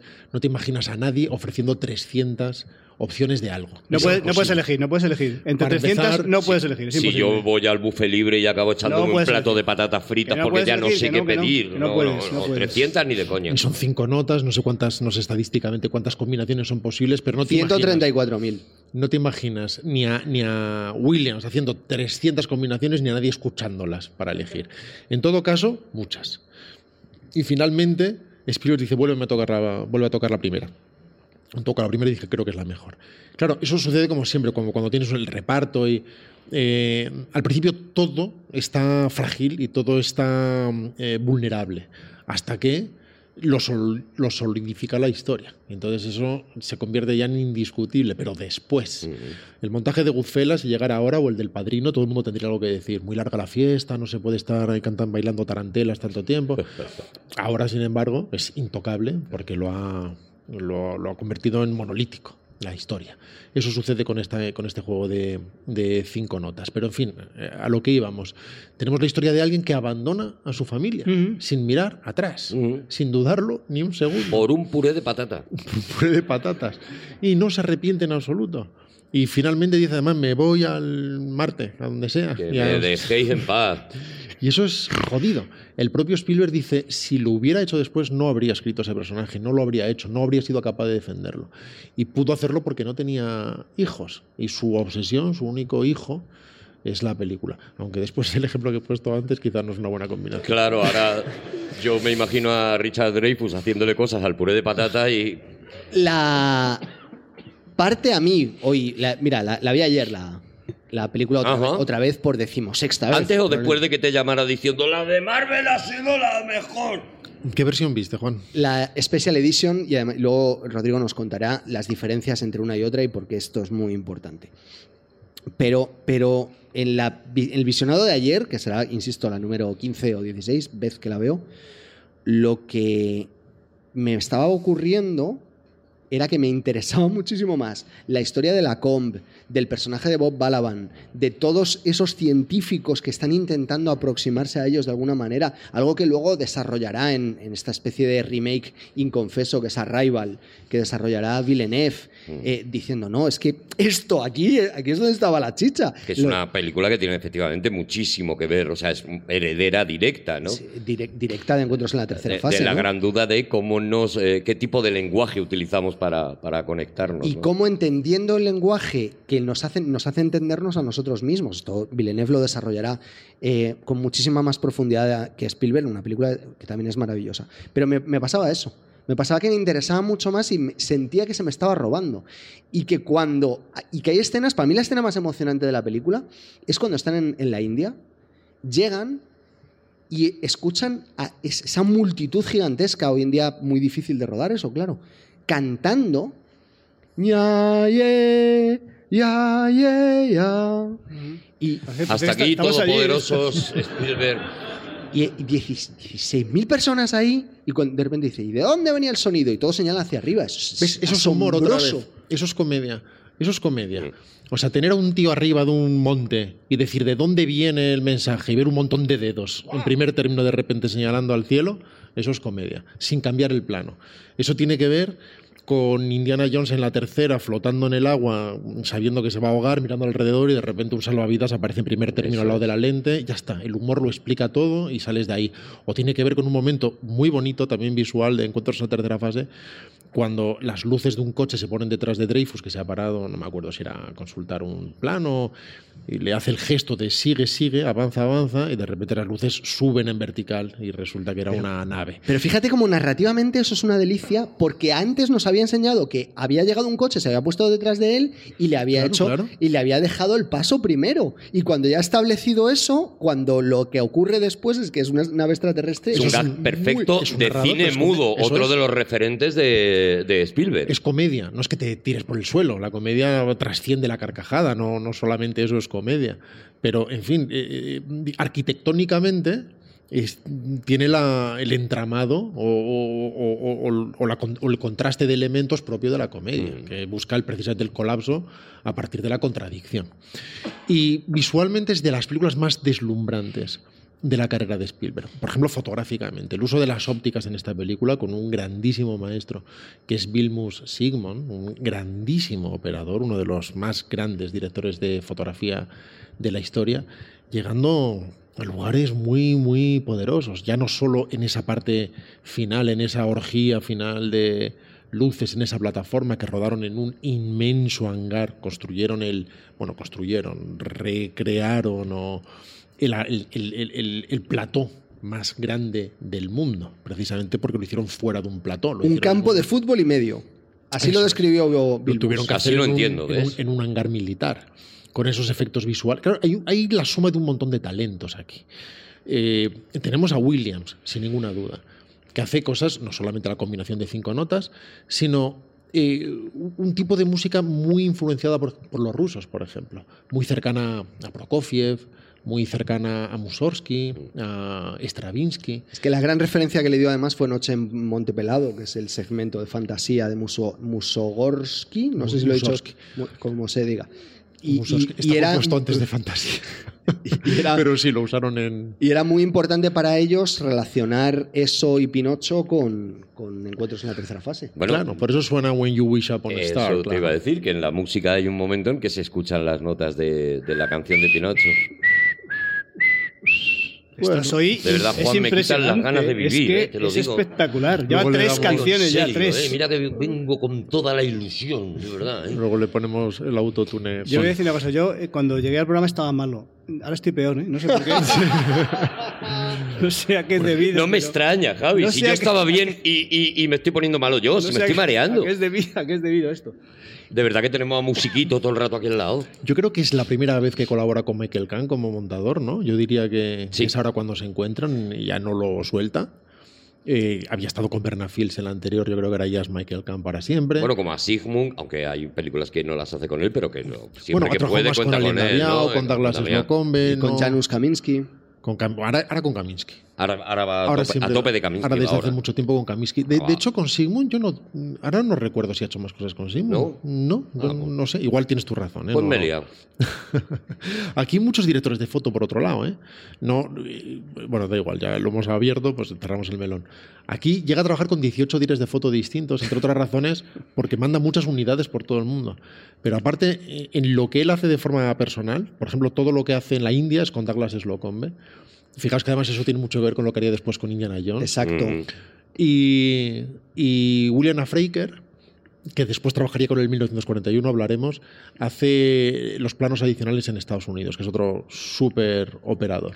Pero en fin, lo de, lo de, lo de Vilmos Sigmund es de otro mundo. Yo llevo un rato echando, echando cuentas y Sí. qué pasta costó esta película. No, muchísimo dinero. Esto porque Otra vez veintipico millones. veintitantos millones. Sí, pero recaudó 400. Y mucho. Ah, cuidado, ahí te ha callado. Sí, no, bueno, parece que es una. Claro, es que si, si al final, si tú ganas más dinero de lo que te has gastado, ya te sale a cuenta. Hombre, depende porque hay un límite de un límite de riesgo que de, de capital riesgo. Bueno, ¿qué te voy a contar? Claro, esto es delicado, porque tiene fama de que no controla los presupuestos, tiene fama de que los rodajes duran mucho más de lo que está presupuestado, de hecho vuelve a ser así, pero como consigue rentabilizarlo y reventar las taquillas, de hecho la historia dice que salva a la Columbia. Luego hablaremos de las versiones precisamente porque una de las razones por, por las que el primer montaje es el que es es porque Columbia presiona para que esa película salga en Navidad, porque la necesita financieramente, necesita ese éxito. Él quería otros seis meses para montar. La película tarda mucho en rodarla, mucho sácala, producirla. sácala, sácala. Eso es. Échala. Eh, es así. Y es, y es. No sé de qué, está- no sé de qué estaba hablando. De diciembre del De 77, las dos versiones. cuando se estrena la versión de las versiones Sí, de completa, porque la Columbia estaba financieramente No, perdona, arruinada. quería antes hablar de, de esta suma de talentos. Nos faltaba eh, Douglas Trumbull. eh, los, los efectos visuales, los efectos lumínicos. Mm. Él ya había colaborado en 2001 y está, ha hecho una película interesante, no, no, no perfecta, pero interesante, que es Naves Misterio- Misteriosas, Silent Running, no sé si la, si la recordáis, Sí. y está a punto de hacer eh, Blade Runner. que es otra, en fin, otro hito en el tratamiento de los efectos. Y de hecho tiene mucho que ver con, con, esto que podemos decir de las diferentes versiones, porque lo que sucede es que Spielberg se ve obligado a sacar esta versión, la, la, versión inicial, la versión original, que es una versión estupenda, por otro lado. O sea, se comió mucho el tarro después, pero es una versión maravillosa. Magnífica. Después, al cabo de un año, pide que le dejen, bueno, que le den, para empezar, millón y medio y que le dejen hacer otro. Para las siguientes navidades, dejadme otro otra. montaje. Pero es que ya podía pedir lo que le diera la gana, ¿no? Ya estaba. Bueno, sí, pero Columbia le dice sí, pero si me enseñas más cositas de esas de luces del final. Ajá. Es decir, te damos más pasta, pero la tenemos que vender como una edición especial. Así que esos planos que has quitado de dentro de la nave, métemelos. Dame bombilla, dame. Porque la versión original no se enseña el Dame interior de la nave. Se, se ve a Dreyfus saludando, hemos visto los muñecos, Mm. unos son marionetas, otros son con Carlos Rambaldi, que es otro talento de quien hablaremos después en ET, Hablaremos. para los efectos de maquillaje. Después, dice. Y por fin, se, bueno, después, Después de verano, forma ¿no? flexible, Vale. eso es. Y, y, si- y sin embargo filman el interior de la nave y lo eliminan en ese montaje inicial. Pues ahora Columbia dice, esto me lo metes. Claro. Y lo que hace Spielberg, curiosamente, es quitar humor, porque, porque no es más larga esta versión. De hecho, es un poco más corta. Cuatro minutos más corta. Y es así porque quita humor en esa parte obsesiva inicial de Dreyfus con su puré de patata y que le venía muy bien. Iba guay. Porque eso. esa obsesión muchas veces acababa rematada con una reacción cómica o con un golpe final que dejaba las cosas más moderadas. Y digamos que en esa segunda versión, que es la que se ha visto casi siempre y la que más se ha visto en televisión, la versión especial es la que más se ha visto en televisión, la que la mayoría de nuestros espectadores seguramente han visto, incide en esa parte obsesiva, curiosamente, la del personaje obsesivo restando ese humor y quitando algunas de esas secuencias. Y a cambio alarga el interior de la nave, que no parece la mejor idea. Mostrar el interior de la nave no parece la mejor idea, por lo mismo que decíamos de tiburón. Porque lo que te puedas imaginar dentro de esa nave nodriza Mejor, sí. es mucho mejor que mostrar a este hombre paseándose y viendo efectos de verdadera calidad, muy bonitos además. Curiosamente, lo que sucede dentro de la nave nos recuerda mucho más a Blade Runner, mucho más a Blade Runner, incluso las selecciones cromáticas en esas luces rojas que se alejan, eh, que lo que queda fuera, que es maravilloso por otro lado. Y de forma relativamente reciente hace una última versión Spielberg. Ahora mismo están comercializadas las tres. Cuando se compra el Blu-ray normalmente puedes te, elegir eso entre te iba a cualquiera decir de que las yo tres. nunca he visto el interior de esa nave. En la versión especial. La si, especial. si no has visto, si no has visto el interior de la nave, es que has visto la- el montaje del director, Pues esa es la que he visto. Que es relativamente reciente. Y vuelve a no mostrar el interior porque considera que ha sido un error, que no debió mostrarlo. Está bien verlo de todas maneras, de verdad, ¿eh? o sea, tiene, tiene mucha fuerza y, en fin, y equilibra algunos aspectos del principio. Pero a la hora de la verdad, puedes ver cualquiera de las tres, porque la película fundamentalmente es la misma. O sea que hay un Blu-ray que trae las tres películas. Sí. ¿Y por el mismo precio? Sí. Están, perdiendo dinero. ¿Te sale Qué- a cuenta? Qué raro que Spielberg. Pero bueno. no sé, Bueno, se- se- eh, Hay, ya hay se lo puede permitir. una de las que la- añadió para la edición especial y ha quedado en la última, por lo que veo. Una de las escenas más bonitas de la carrera de Spielberg es el momento en el que Richard Dreyfuss toma la decisión de, de- seguir la nave porque escuchan la radio que está yendo en dirección a no sé qué sitio. Entonces él dice, pues tiro para allá. Y entonces el coche arranca y tú ves que, que la sombra de la nave está siguiéndole a él. Y eso es maravilloso. O sea, el- el- el- tú tenías una intuición determinada de que voy, a seguir la nave. No, ese- son ellos los que, esté, los que te están siguiendo a ti. Y a lo mejor no lo hemos mencionado lo suficiente, pero estos extraterrestres no son tan amigables. ¿eh? O sea, secuestran personas, secuestran niños, devuelven a la gente ya cuando toda su familia está muerta, a lo mejor. Pero tendrán otro sentido del tiempo, Juan.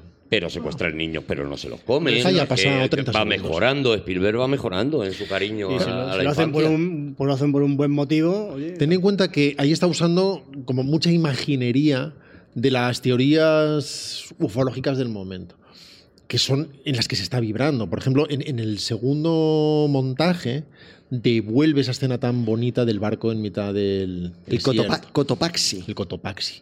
No sé si era en Sonora o que tiene mucho que ver con esa imaginería de- del Triángulo de las Bermudas, de aquel libro de Charles Berkeley, aquello que comentábamos de pequeños. Se vuelven locos las brújulas y desaparece un barco de la Segunda Guerra Mundial y luego aparece y no ha pasado el tiempo. Eso que exploraban en el final de la cuenta atrás, por ejemplo. Con ese señor diciendo, el sol salió de noche y me cantó, que es súper bonito, además lo dice en español en original. El propio Lacombe, eh, el personaje de Truffaut, está basado en Jacques Vallée, que es uno de los ufólogos del momento. Su libro más importante seguramente sería Pasaporte a Magonia. Que eso es lo que lo convierte en una película de, terror en realidad. Porque si tú piensas, vienen a hablar con nosotros los extraterrestres y de portavoz pones a un francés, algo estamos haciendo mal. Sin embargo, Jacques Vallée es americano, curiosamente. Es de origen francés, pero Jacques Vallée es americano. Está, Por ahí se salvaba está, por ejemplo, Heine. la humanidad. Recordáis seguramente el proyecto El Libro Azul.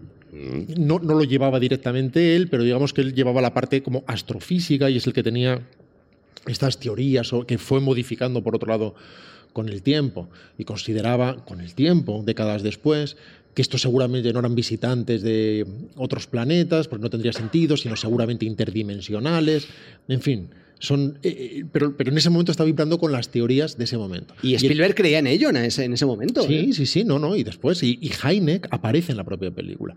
No sé si os acordáis, hay un plano al final con un barbudo, con una Ah, sí, sí, sí, sí. pipa, pues ese, por ejemplo, es el propio Heineck. O sea que tiene mucho que ver, y, y Heineck además es eh, consultor, ¿no? es, es asesor. Estos falsos amigos, es, es asesor del, del proyecto precisamente por su experiencia como astrofísico y con su experiencia, con su relación con el libro azul. Así que por eso digo que, que- esa, eh, esa dimensión metafísica sobre el significado de las cosas y, y nuestra pequeñez, y- en fin, aparece ahí, pero al final, en lo que vibra el espectador y lo que lo hace pervivente, porque, porque todo eso son teorías que luego duran 20 años, se sustituyen por otras, y duran 20 años y se sustituyen por otras, en una constante evolución, tiene mucho más que ver con esa fascinación infantil, con la que te lleva a ti, a la razón por la que te gustaban estos temas también Claro. de pequeños, y esta forma de mirar el cielo e imaginarte cosas, la razón por la que nos fascinaba el final de la cuenta atrás, siendo una película muy mediocre. Y aún así, el ver a todos, el ver a... Ya está. ya Es estoy- que es ya demasiada masa de pelo para Que que tiene una esa. cantidad de pelo para la Claro. gente que no lo está escuchando. De, repente, modos, a, el- a mí también me pasa, ¿eh? los, aur- los auriculares de Rodrigo hay un momento en que se revelan con la cantidad de pelo que hay ahí y, y, bueno, la diadema se convierte de repente en el pelo de La, Mafalda. la Bueno, diadema es- de esos auriculares está pidiendo ayuda constantemente. La verdad es que sí. que- Oye, Javier Cansado. Dime. Yo sé, a lo mejor no es el día hoy, ¿eh? porque tú te No, no, encuentras estoy- en- un estado, bajo, sí, estoy en un estado de fiebre bajo, terrible. Puedes responderme con un sí o no si quieres. Vale. ¿Tú crees en la existencia de vida en otros planetas? Yo, fíjate, yo creo que hay, hay nueve universos paralelos, Nueve. O Nueve. o así. Nueve, para, nueve branas. No, está sí. siendo muy exacto. Yo creo ¡Eh, que- las branas! Ha dicho branas. Entonces serían ocho branas. porque O- Ocho, ocho, he dicho nueve, son ocho, sí. Son, hay ocho branas. Creo ya que no el- está siendo tan exacto. el bueno, pero esto ha sido muy aproximado. La verdad que sí. Creo que el, el universo efectivamente es infinito y se expande. Y creo que, que hay un porcentaje enorme de posibilidades de ¿Y que no son exista- pocas branas en un infinito? Eh, son ocho, ocho infinitos. O sea, Ah, es- vale, vale, vale. Ojalá Vale. supiera lo que es una brana. Si te pones el, eh, eh, el, el amor libre, los Orson Welles, el viajes en el tiempo, el amor libre y las bicicletas, ahí se explicaba. Ahí lo explicaste. Concretamente yo. Eso pues es. ese día el que Ahí estaba malo era yo. Vale, pues después de decir esto, yo creo que no creo en la vida. no, no creo. Pero, pero es, es- eso es verdad. O sea, es indiscutible que hay vida en otros planetas. O sea, el universo es tan grande que lo, lo raro sería que no, que no hubiera. Lo que es prácticamente matemáticamente imposible por las mismas es que coincidamos en, en una, en que otra civilización esté lo suficientemente cerca como para que seamos capaces de contactar los unos con los otros. Pues entonces no existe. Pero de verdad, estamos en ese debate de, de si existe o no existe. Esto es súper A importante. Juan le encanta convertir los programas en radio de Le tarde. encanta, ¿eh? Le encanta. Esto es súper importante. La, digo, la película me entusiasma personalmente y además es cinematográficamente es un goce. No es un goce visual porque hay imágenes bonitas, no, por su capacidad de narrar a través de la y de fascinar a través de la imagen. La aparición, por ejemplo, o, o la abducción del niño. La abducción del niño Pues es es una, una locura. preciosidad. Es su plano favorito de su, toda su carrera, dice él. Y además lo que consigue, además de la iluminación de Sigmund, lo que consigue con ese niño, Él se, no sé si se disfrazó él personalmente o hizo que alguien se vistiera de conejo gigante para que el niño mirara con esa fascinación. Os lo que cuento, me lo sé de memoria eso. ¿Ah, sí? Adelante. Sí. Vamos allá. Eh, Recordaréis que, el, eh, que Barry, el pequeño Barry, baja las escaleras porque ha escuchado un ruido, un ruido en la planta baja y eh, se encuentra el actor, el niño, se encuentra con que la cocina está eh, completamente destrozada. Mm. O sea, están los, los eh, tarros de comida esparcidos por el suelo, la leche derramada, etcétera, algo que prefigura lo que pasaría luego en ET. Y lo que hace Spielberg es que coloca dos cajas. Porque él quería dos reacciones completamente distintas de Barry. En una de las cajas, que es una caja de regalo, coloca dentro a un señor disfrazado de payaso. Y entonces él le dice, primero vas a mirar esa caja y luego vas a mirar esa caja. Bueno, pues el niño que tiene tres años, los niños con tres años no, no actúan, reaccionan. Mm. Eh, mira la caja y entonces la caja se abre y dentro sale un payaso. Y entonces él se alegra y sonríe. De Yo pronto, me cago de miedo, pero vale, el niño se alegra. el vale. niño se alegra. Vale. Era un payaso amable y, y feliz, no como tú. Y, el, y el- luego se gira en la otra dirección y en la otra caja de regalo la, la levanta Spielberg y dentro hay un señor disfrazado de gorila. Y tú ves que la reacción del, del niño es de pavor. Pero enseguida el gorila se quita la máscara y ve que es su amigo Gary, el maquillador, que le quiere muchísimo. con Ese el que- niño de una vida terrible. Ese después. niño- O sea, confusísimo Oh, ya. Su sistema de valores se va al carajo en cinco minutos. ¿Qué, qué por En qué? una escena se hunde una vida, ¿eh? ¿Que por qué soy yonki? Me preguntan. Y, el, y ves que inmediatamente después del, pa- del pavor, esto se, Recelando de todo. Ya. se grabó una toma. Mm. Después del pavor viene la sonrisa otra vez.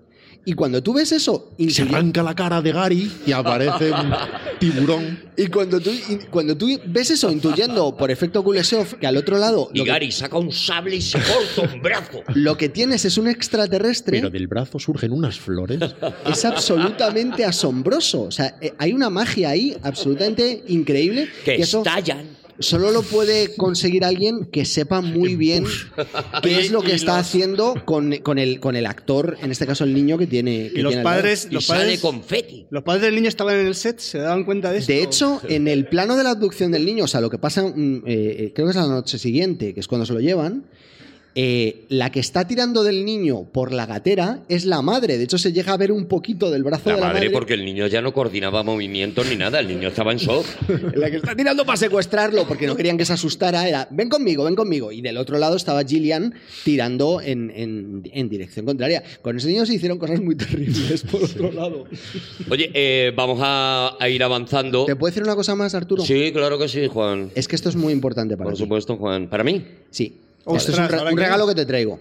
¿Ahora qué? Pero Juan. eh, Ahora ese tono tan irónico, el- el tono claro, es que ahora de repente yo estoy quedando ¿Cómo mejora Regular. una película? Siempre Con mo. con monos. con monos. A la hora de rodar ¿Monos o submarinos? monos o submarinos. En este caso, vamos a quedarnos con una. ¿vale? O sea, es un Vale, re- con monos. No con estuvo- monos, una película. Salen monos, la película es buena. Esto no hay discusión, aquí no hay discusión. Steven Spielberg comparte contigo esa opinión Por supuesto. y Los genios, decide que eh, el primer extraterrestre ¿Sabes dónde había muchos monos? ¿dónde? En el cuarto Indiana Jones, Arturo. En el cuarto Indiana Jones, obra maestra. Vale, vale.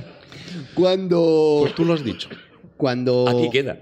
aparece el primero de los extraterrestres, que recordaréis que es una marioneta muy, muy compleja y demás, Spielberg no, no quería una marioneta en este punto. Dice, creo que la mejor manera en la que yo puedo representar un extraterrestre es alguien que no se mueva como un humano para que no se vea que es una persona disfrazada. ¿Cuál es la idea brillante de Spielberg? ¿Cuál es? Dice, voy a coger un orangután, le voy a poner una careta de extraterrestre y lo voy a vestir con unos extraños aperos de Y como en la extraterrestre. Rue Morgue, ¿no? Al tercer desmembrado. voy a coger al orangután y atención, para que, pa- o sea, intentan que baje, pero el orangután no quiere bajar. No quiere bajar. Entonces- y baja el niño. No, lo que hace el orangután es que, es que en vez de bajar se sube a la cámara, eh, se sube a su criador, se sube a, a Gary el de maquillaje porque todavía seguía disfrazado de gorila. De O verdad sea, quiero ver el montaje del orangután de encuentros de la Claro, tercera entonces fase. Spielberg dice, vale, el orangután no quiere bajar de la rampa de la... ¿Qué, qué idea brillante tengo? Le voy a poner unos patines Entonces empujamos al orangután. Pero tú has visto esa rampa, pero si esa rampa es casi vertical. Si esa Pero- rampa- Sí, sí, pero eso es lo que quería. Un orangután con patines, me estás diciendo. Claro, Pero es un sueño húmedo lo que estoy teniendo ahora mismo, de verdad. sácala, Spielberg, esta versión. Y, y, y- y entonces empujan al orangután, pero claro, el orangután siente un pánico terrible porque, como bien ha dicho Rodrigo, la rampa no es, es que es pronunciada. Como es pronunciado. Y Pero has visto entonces a Richard Dreyfuss cuando sube, que está ahí con las que- puntillitas que va. y que le cuesta a los gemelos. Que va con el, con el culo que es una gallina subiendo. Y entonces el orangután, según está bajando, entra en pánico y empieza a arrancarse el disfraz, incluida la careta, que arroja contra la cámara y finalmente coge la cámara y la estampa contra el suelo. Reacción de Y Spielberg. cuando se quita la careta, debajo está la peluquera. No espera un orangután de verdad. Y, el Spielberg- niño, yo no puedo más. A mí dando un sistema de valores Yo no puedo más. Yo, menos confuso. O sea, imaginaos lo que costó preparar esto, ¿eh? yo quiero hacer una infantil. Spielberg resume diciendo, a los cinco No era minutos... una comedia esto. Spielberg resume esto con la siguiente frase. A los cinco minutos de vestir al orangután me di cuenta de que aquello no iba a funcionar. Qué maravilla. Qué bien, Qué, qué- maravilla, qué pero lo intentó y eso le honra. Oye, antes de dar paso a la siguiente película, empieza también una, eh, una etapa que yo creo que tiene mucho que ver con el amor al cine de este tío, que es cuando empieza a producir películas. Ya no. Se, se empieza a crear el sello producida por Steven Spielberg. Y conoce a dos tíos, a, a Robert Zemeckis y a Bob Gale, y produce su primera película, que es Locos por Ellos, de, de- dirigida por, por Zemeckis. Como tenemos un TP de Zemeckis eh, asegurado, si queréis decir algo de él como productor, y iremos nombrando las pelis como productor y tal, eh, Pues, es si, el quieres, momento. si queréis que hagamos 27 programas, porque se ha producido 150 películas. Bueno, digamos que hay un momento en el que él siente que puede hacer lo que le dé la gana. Y eso además también nos anticipa o nos presenta la siguiente película. Exactamente. Él tiene la sensación, como él dice, literalmente, que está hecho de teflón y que cualquier cosa que él haga va a tener éxito. Porque, en fin, es lo que le está diciendo la vida, que es una de las razones por las que decide hacer 1941. Efectivamente usa su poder para ayudar a gente que tiene un talento afín. Está claro que CMX es un hijo de Spielberg en muchos aspectos, también narrativos. Hace Locos por ellos, que es aquella historia de las fans que van a ver a los Beatles. Después Used Cars, que aquí se llama Frenos Rotos Coches Locos, que es la siguiente de CMX, que está a punto de estrenarse. Posteriormente hará eh, Tres de Corazón Verde, y- Sí, que son muy derivativas de Indiana Jones. Me refiero por mencionar a, Algunas a de CMX. ellas, sí. Pero en fin, lo importante es que en este caso es un proyecto que en principio es para Milius, curiosamente. En, están las antípodas de Milius. Milius es ese, ese director que a la gente le gusta denominar directamente de facha, que es algo que seguramente él aceptaría con, con mucha alegría. Encantado. El Milius se es el personaje Se abre una cerveza. en el que se basó, igual. por ejemplo, el John Candy de. El John Candy, el. eh, la de los Cohen del Gran Lebowski. Eh, John Goodman. John Goodman. Vale. Gracias. El John Goodman del Es Gran Lebowski, el, cuando el director de Conan el Bárbaro, que él define como comedia romántica. está basado en John Milius. Ese es el carácter que además lo único que le hace sentir bien es un fusil entre las manos. Pues en fin, esta es la que va a hacer John, John Milius. La escriben finalmente cuando él decide que es la que va a hacer Robert Zemeckis y Bob Gale, futuros guionistas de Regreso al Futuro, ya que hablamos de, estas es. películas. Cuando hablamos de Zemeckis, hablamos de que él como productor era para introducir que él como productor llega a un momento en que es un sello, y entonces al final es Steven Spielberg presenta. Eso es. Es mucho más importante el Steven Spielberg presenta Que- que- que quien dirija eso de verdad.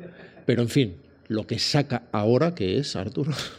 Pues lo que saca ahora que junta a CMX, a Bob Gale y a, y a Milius. ¿No lo chufla? Con la. Esta, lo que, lo que enchufa eh, en el 1979 es 1941.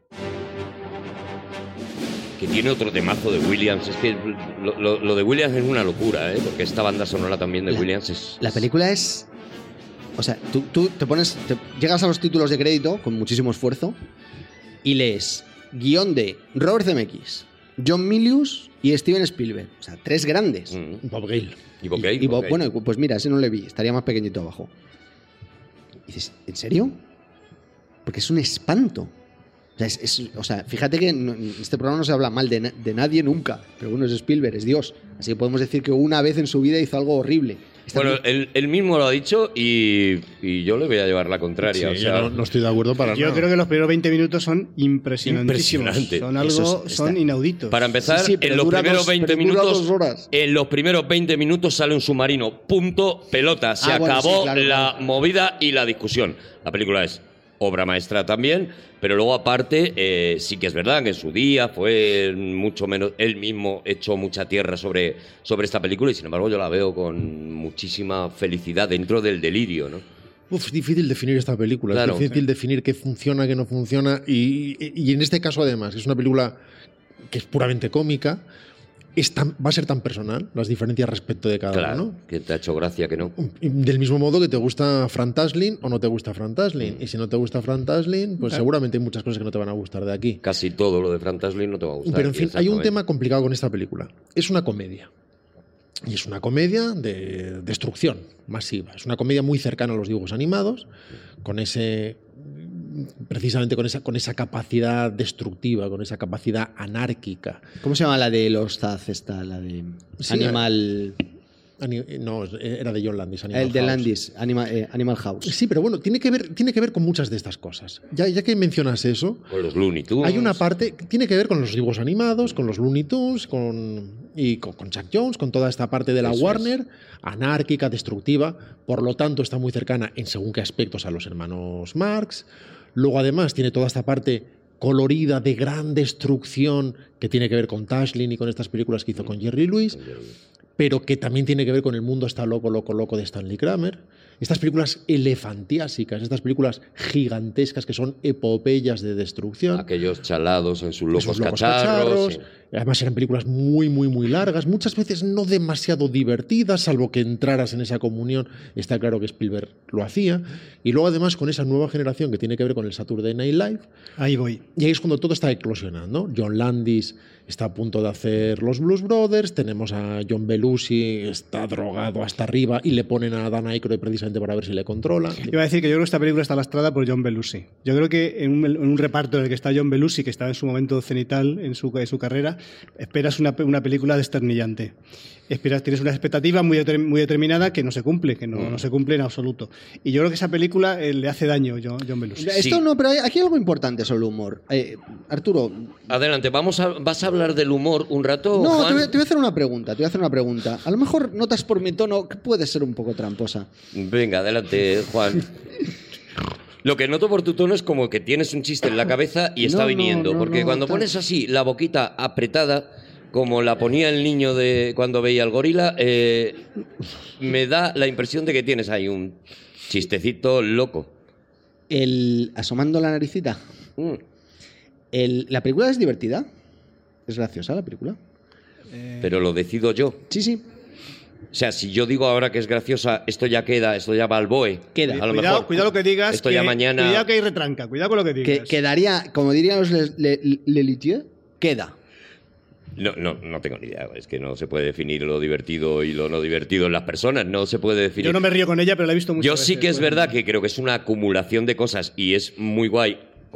Una de las cosas que yo he aprendido con vosotros, que me habéis enseñado vosotros, es que eh, cuando ves una película mala es seguramente de la que más puedes sacar de un gran director, es seguramente de la que más enseñanza puedes sacar. O sea, aquí hay un montón de cosas que veremos en Spielberg y este tío está probando. Y está probando un montón de cosas con muchísimo dinero y de repente está probando un musical y de repente está probando a hacer chistes Ahora visuales eso, y de repente está probando a hacer cine bélico que va a ser otra de sus Mi- mi obsesiones en la larga. Es porque esta, esta película tiene 17, los he contado, porque yo llevo siempre una libretita cuando estoy viendo las películas. Tiene 17 chistes de pollas. Entonces, sí. ¿Y sí. te parecen y que, pocos y o...? que, claro, ¿te querías porque- más? Bueno, hombre, es que a mí se me ha prohibido hacer chistes de pollas en este programa. Mm, Bueno, se te ha prohibido tanto que lo estás haciendo y lo estás petando ahora mismo, Juan. Sí. Está Twitter. No lo había visto. Así, claro. A lo, a lo mejor, a lo mejor la- a Spielberg le vale y a mí, ¿no? ¿Por qué? La película tiene un pecado original que es el del presupuesto. Demasiado. que no le va bien a la comedia, a la percepción. No, no hablo del resultado de la película, ¿eh? yo disfruto muchísimo esta película por varias razones que después podemos ver. Porque es que es como una maquinaria perfecta de narración, es, es como analizar un dibujo animado. Es, eh, incluso las cosas que no funcionan solamente las puede hacer alguien muy grande. y, y merece mucho la pena ver- verla por determinadas razones. Si queréis, luego las, las glosamos sobre la marcha. Pero el presupuesto en general, los presupuestos disparados en general no le van bien a la comedia ni le van bien al terror, por alguna razón. Cuando, cuando el terror, que muchas veces es un, eh, que es un género pequeño, casi por definición, y que puede arriesgar en determinadas direcciones precisamente porque no se le impone un consumo masivo, y, eh, se sobredimensiona, muchas veces se destruye. Los grandísimos presupuestos, los grandes repartos, las grandes estrellas, al final no funcionan. Y, y- y con las mm, comedias sucede que muchas veces también eso les coloca encima una presión extraordinaria que no les va bien. Por ejemplo, Ishtar. Cuando, cuando se rodó Ishtar fue otra, otro de esos ejemplos, unos años después, de gran fiasco, de gran fracaso, que la prensa no solamente odió, sino que amó destrozar de forma sistemática, Sí, se- precisamente se también por su como con esta peli, que también la Sin embargo, si tú ves Ishtar, está muy bien. está maravillosa. Está muy bien, es muy divertida. Ahora, si te dicen el presupuesto de Ishtar, no te cabe en la cabeza. Claro. Y dices, no se, no, no se puede, no ¿Pa se qué? puede gastar ¿Pa ese qué? dinero para hacer esta película que está muy bien. No se puede gastar esas cantidades indecentes de dinero en hacer esto. Pues esta película cuesta una puñetera barbaridad, porque todo es enorme. Todo es. Todo lo que se puede destruir se destruye. Todo. Y, y de- y detrás de una explosión de una casa va a venir la de otra casa y cuando la casa ya parece que no se puede destrozar más, va a deslizarse hasta el barranco y va a caer y todo lo grande, como si fueran dibujos animados. Solo que los dibujos animados no cuestan. Y, y encima él lo quiere hacer todo físico. Hay un trabajo maravilloso de maquetas, maravilloso, es absolutamente espectacular. Hay un trabajo fotográfico. También se ha ido Juan porque no quiere escuchar esto. No me extraña. Hay un trabajo de fotografía también de Fraker absolutamente maravilloso. Es una de las películas mejor fotografiadas en la Es carrera una de Spielberg. locura, visualmente es una locura. Esta película, Desconozco de por qué no volvió a trabajar con Fraker. Fraker había hecho parte del rodaje de Encuentros en la tercera fase. Hay cosas que de hecho lo acercan a, a, a Bismund de otra manera. Mm, Fraker había hecho, qué sé yo, La leyenda de lo hacía sin nombre y, y Bullet y, y otras grandes películas, pero no, no dio con esos grandes directores que lo convirtieron en un inmortal a pesar de su enorme talento. Es una película que recorre todos los tipos posibles de humor Todos. desde la parodia. la- todas las escenas de Ned Beatty, por ejemplo, son muy divertidas. Este personaje idiotizado que es- son muy cercanas también a que vienen los rusos, por ejemplo, de Norman Jewison. Claro, es que es lo que tú decías, no es hija de su tiempo, porque en ese momento lo que lo peta son las pelis de catástrofes y este tipo de películas con grandes repartos y con unas propuestas eh, megalómanas y demás, como, como que vienen los rusos y, y al final Spielberg eh, coge la pasta y dice voy a hacer una de estas, porque me imagino que en lógica, si le damos a Spielberg una película así, que es lo que está llenando las Yo el taquillas, trabajo de maquetas va a al- funcionar. alucino. No, no, es increíble. Yo veo ese avión recorriendo Hollywood Boulevard y es que es flipante Sí. hoy en día, con una fisicidad absoluta, con la noria, con La noria. es absolutamente impresionante. Cuando ves las peleas o los bailes, tienen un sentido del musical que no ha vuelto a repetir hasta West Side Story. Sí, sí. Y, y que tienen que ver con El- West Side el- Story. El, el prólogo del templo maldito, a lo mejor, y. Pero ya hablaremos de eso cuando lleguemos allí. Pero el, prólogo del, del Templo Maldito, que es de forma confesa un musical, Mm. no es lo más interesante que musicalmente ha hecho Spielberg No, en su carrera. sin duda. Es, es- es más forzado, es un poquito más sortope, es, es maravilloso, pero no tiene esa organicidad que tiene West Side Story, que es como impresionante, es inexplicable. Pues hay momentos así en 1941. Incluso Hay algunos momentos que no son musicales, pero sí están considerados o están pensados como, como musical, ¿no? Ese momento en la cocina en que se están tirando unos platos, que es una coreografía, se están tirando los platos y están armándolos a la O vez. todo lo que Eh, sucede. Pero espera, yo así también me tiro los platos, ¿eh? O sea, si tú coges y dices, "Mm, venga, vamos a llenar la taza de café, y lo que haces es que coges y, y- y la, la- la sobrevuelas. Voy a tirar el plato y lo tiro dentro del. Juan, tú Qué estabas anti- enfadado cuando viste antipático. 1941, Es verdad, ¿no? estabas enfadado, tío. estabas en ese rollito de no me va a gustar nada de lo que esté viendo todo lo que aquí, ¿no, suceda en el salón de baile, por ejemplo. Eso es Porque es de maravilloso. risa, es, ¿no? que es algo. o sea, la pelea, Cuando la ves- pelea baila, la pelea baile. Y, y cuando ves a todos tratando de mal, entrarle ¿no, a todas las chicas que entran, sea cual sea su graduación, sea cual sea esa cosa tan de Ford también de tener a la armada contra el ejército, de tener a los grandes enemigos, Sí. esas peleas con la música de Víctor Young del hombre tranquilo que implementa y que recoge la banda sonora de forma natural y John Williams que es una auténtica maravilla. El personaje del general llorando, viendo ridículo, viendo a la película de Dumbo. Pero además, con, eh, teniendo que reconstruir todos esos sitios de forma física, claro, esa es la parte, digamos, indecente. Pues sobre todo porque esta película ya no recauda 400 millones. Claro, claro. Y por lo tanto, todo el mundo le da una cera enorme, porque solo te puedes dejar una cantidad indecente de dinero si demuestras que vas a hacer lo de siempre y la multiplicas por 8.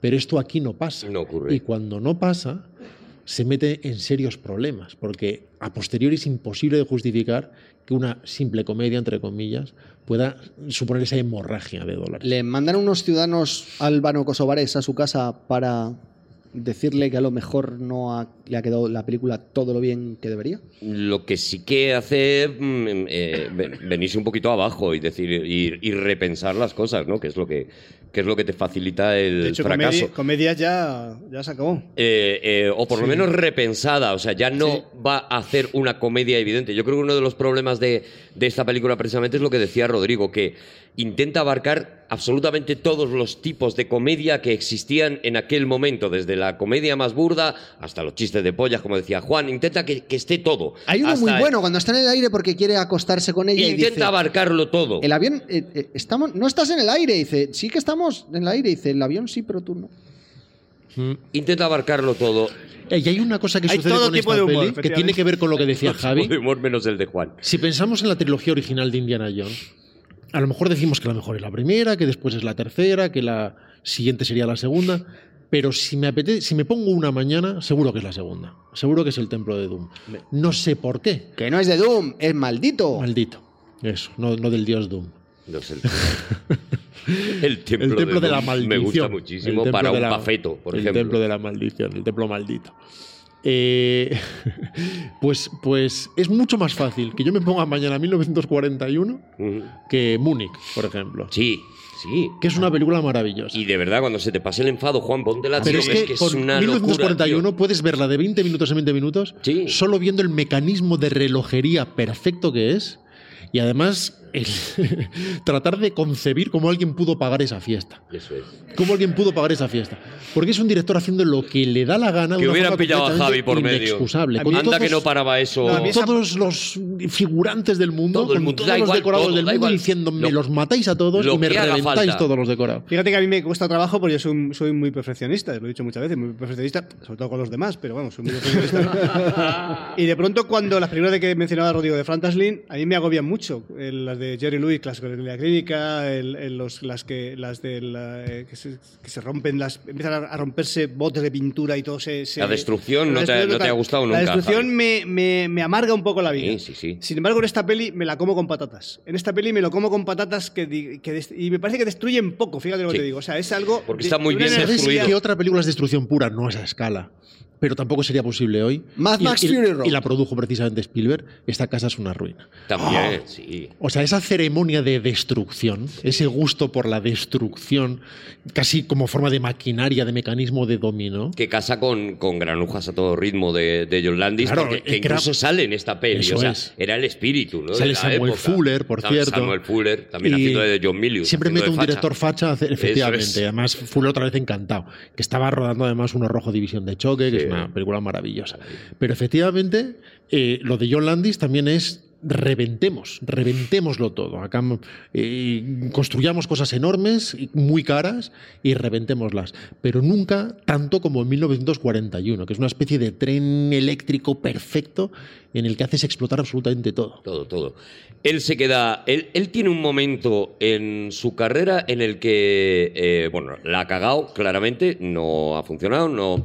La película no fue un fracaso, a pesar de que eh, se dice que sí que fue un fracaso comercial. En realidad no, en realidad fue una peli que hizo un- incluso un poquito de dinero.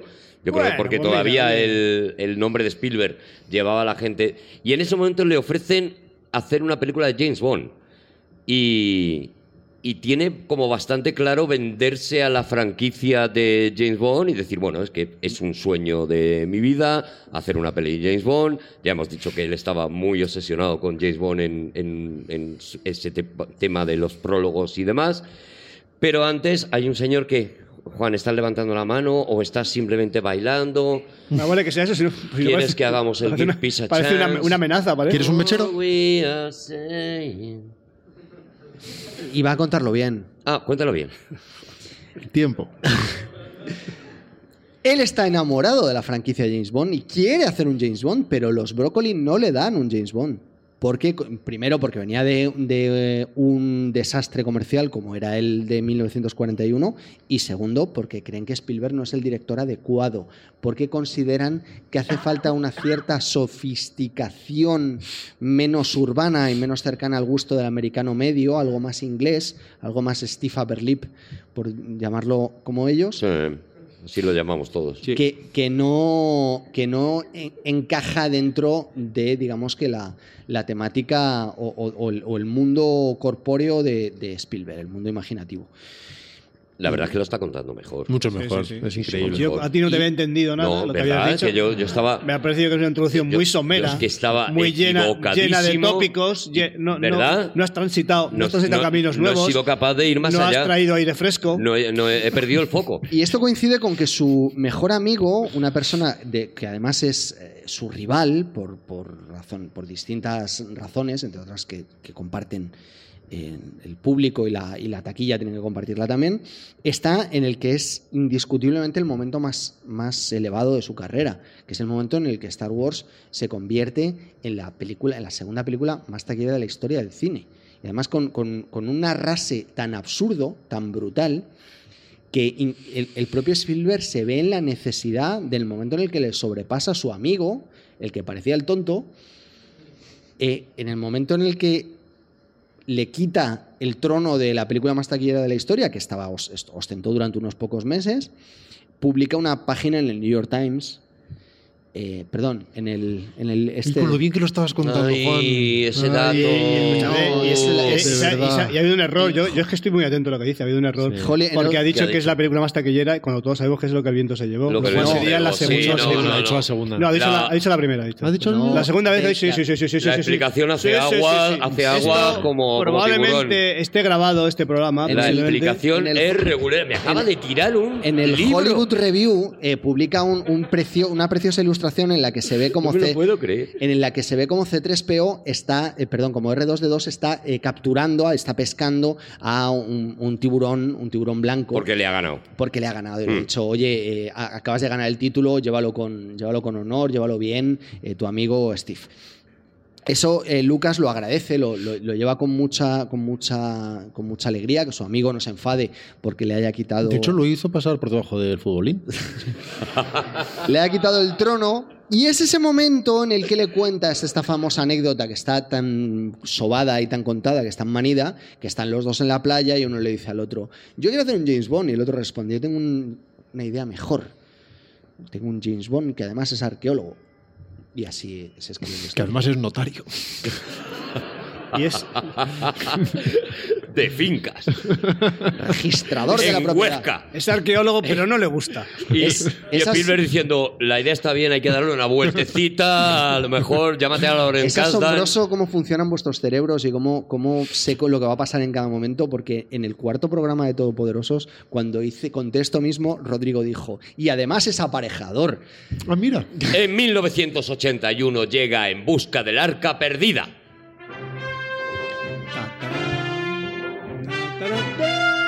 Uy, Javi. Fíjate, y sin- sin voz que estoy. Musiquito 2. Bueno, y efectivamente, ¿no? Es como... Pero la estás cantando, no, no bien o mal. O sea, es mal, pero no, no, eso no es importante. Una desgana, Javi. Javi, pobrecito mío. Es que no estoy bien, Es que a sea, Javi hoy hay, Pero que, si no hay estás que bien, quererle muchísimo. ¿No sería mejor no haberlo cantado? Si no estás bien. Ya, pero para que veáis que la intención es buena. Ah, ya, ya, el ya. resultado es escaso. Pero Ya, pero Javi, eh, sí que es verdad, yo no me quiero meter con alguna persona que ahora mismo está enferma, pero es verdad que estás mm, jodiendo el programa con las Yo- canciones. Yo compenso, Javi. con, yo compenso con pasión. Menos mal que te has hecho Ta- antígenos antes, ta- Javi. ta-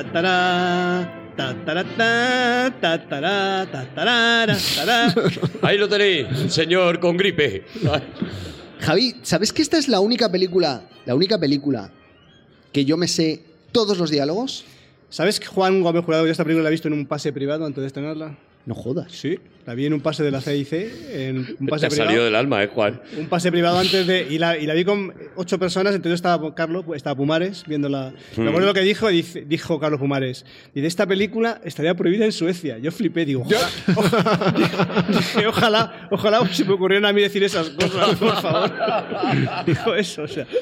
Pero lo desarrolló, lo... No, no, está en el comentario, o sea, cuando se dio la, la luz de sala y tal, "Oh, esta película se prohibiría en Suecia. Digo, Y se fue, ¿no? Se fue Se como fue. diciendo, yo la Pero crítica aparte, la tengo hecha. rebáteselo, rebáteselo Claro, si claro, digo, puedes. ¿Quién pudiera decir una cosa tan. O tan- sea que ya por aquel entonces, 1981, ya, los- ya se decía lo de esta película no se podría hacer hoy, ¿no? Eso sí, a va- pesar de que se sigue haciendo. Pero cuando se estrenó el- el- el- el- el- la primera obra de Eurípides, Sí, ya ¿no? alguien dijo, esto con, en, en tiempos de Sófocles no... Mira. Sófocles no, había- no hubiera permitido eso. Igual que decíamos antes que cuando Spielberg toma un- una temática dura o profunda, muchas veces la, no, no diré que la edulcora, pero la simplifica hasta el punto de hacerla enormemente asumible con un gran talento. También hay que decir que cuando toma material fungible, sin embargo, lo dota de un peso y de una capacidad de pervivencia enorme. Esta película debería ser una tontería, como debería haberlo sido a su manera Star Wars. Sí. Los referentes no eran los mejores, esa es la razón precisamente por la que nadie quería producir Star Wars. No tiene ningún sentido empezar a hacer una cosa basada en folletines o en soap operas de los años 30. Y lo mismo sucede aquí.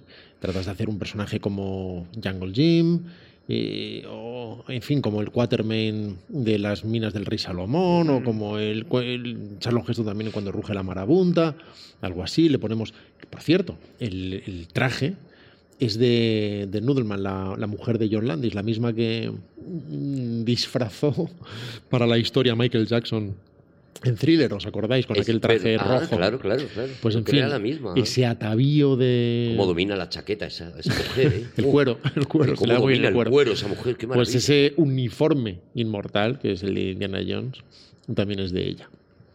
Mm, No sé dónde iba. Pero cuando, cuando toma material fu- fungible, una película que debería ser una simple película de aventuras, de repente se convierte en la mejor película de aventuras de todos los tiempos. Eso es. Y una vez más, por su capacidad como narrador. Esa facilidad casi insultante, absolutamente acomplejante de narrar desde el principio de la película, cuando el logo de Paramount se convierte en, ese, en esa montaña, Montaña, sí. en esa selva, que una vez más anticipa un prólogo, esta vez sí muy fundado en, en los de Indiana Jones, un prólogo perfecto, que nos desvela cuál es ese, cuál es ese explorador, cuál es ese arqueólogo, ese arqueólogo aventurero. Pero esta película la podríamos ver muda y dedicar cualesquiera 20 minutos una vez más a aprender a hacer cine. Hacer cine en ese sentido de caligrafía perfecta, ese sentido que tiene el dibujo animado, cuando no hay cobertura, cuando no es pongamos ocho cámaras y luego le démosle sentido a esto, sino no, no, este, este plano va de aquí a aquí, corta justo aquí, que va de aquí a aquí, corta justo aquí y esto es para conseguir esto. Y con este movimiento de cámara enlazo tres unidades narrativas y con este pequeño paneo enseño algo que no voy a enseñar con un corte, sino simplemente haciendo una corrección de foco, etcétera. Es absolutamente prodigiosa. Y, y ya desde lo abstracto, ¿eh? O sea, esas dos primeras líneas de diálogo de... Me sé todas, ¿eh? Acordaos. Eh, los ovitos están cerca, el veneno es fresco, de dos días. Qué gran diálogo, ¿eh? Qué Los bueno. ovitos están cerca. Qué bueno, ¿eh? El veneno es fresco. De dos días. Nos están siguiendo. Y, y- y el otro le responde. Esto, es la, no la la primera frase es, la primera frase es de Alfred Molina, que es el que, el que chupa la flecha. Bueno, Su primera peli, su primera interpretación. escu- escupe y, y ya ahí estamos viendo la amenaza. Estamos viendo centauros del desierto otra vez. Que, es que están ahí los indios, literalmente indios. Y, y el otro le responde, si estuvieran aquí ya nos habrían matado. Y de repente esa, esa jungla de Perú es un lugar mm, en donde si supieran que estamos aquí ya nos habrían matado. Eh, eh, eh, donde tú estás mal. Tú sabes que aquí las, las cosas... Y lo siguiente que sucede es una traición. Y no, no llevamos ni dos minutos de película. Es alucinante. No solo visualmente ese prólogo, eh, eh, bueno, está contando tantísimas cosas a nivel visual, digo, ¿eh? No, ni Pues siquiera eso- ya la historia en sí. hasta la o los bola, diálogos. hasta la bola, esto es, o sea, más talento que en filmografías completas de, Sí. de muchísima gente. Y además toma algo que, que ni siquiera es tan antiguo, pero que de repente supone décadas aparentemente de distancia. Porque claro, para nosotros el, el cine de Michael Curtis, el cine de Raúl Walsh, es otra generación completamente distinta a la de Spielberg, lo es. Pero estamos hablando de películas que se hicieron 20 años antes. Pensemos que ese es equivalente a películas de 2005. A O sea, Matrix, no- que es del o sea, a eso me refiero, ¿no? 99. 99, sí. Incluso menos que eso. Y sin embargo el salto es cuántico. Él lo toma de ahí. Además lo toma de ahí con respeto reverencial y con, y con su gusto y con su entusiasmo infantil ante esas películas de aventuras. Pero claro, cinematográficamente, narrativamente, en, en- en términos de semántica y de sintaxis visual, es un salto cuántico, con una facilidad nuevamente insultante. Y sin embargo lo hace como, como, como con, un respeto, con un respeto absoluto. Pero está reinventando las reglas de las cosas. Es la nueva referencia. Y sin embargo, todos los que tratan de copiarlo, con la excepción de CMX, que sí que es mucho más, que narrativamente sí que tiene mucho más que ver con esa caligrafía, se quedan a años luz. Lo copian en lo temático, lo copian en lo tonal.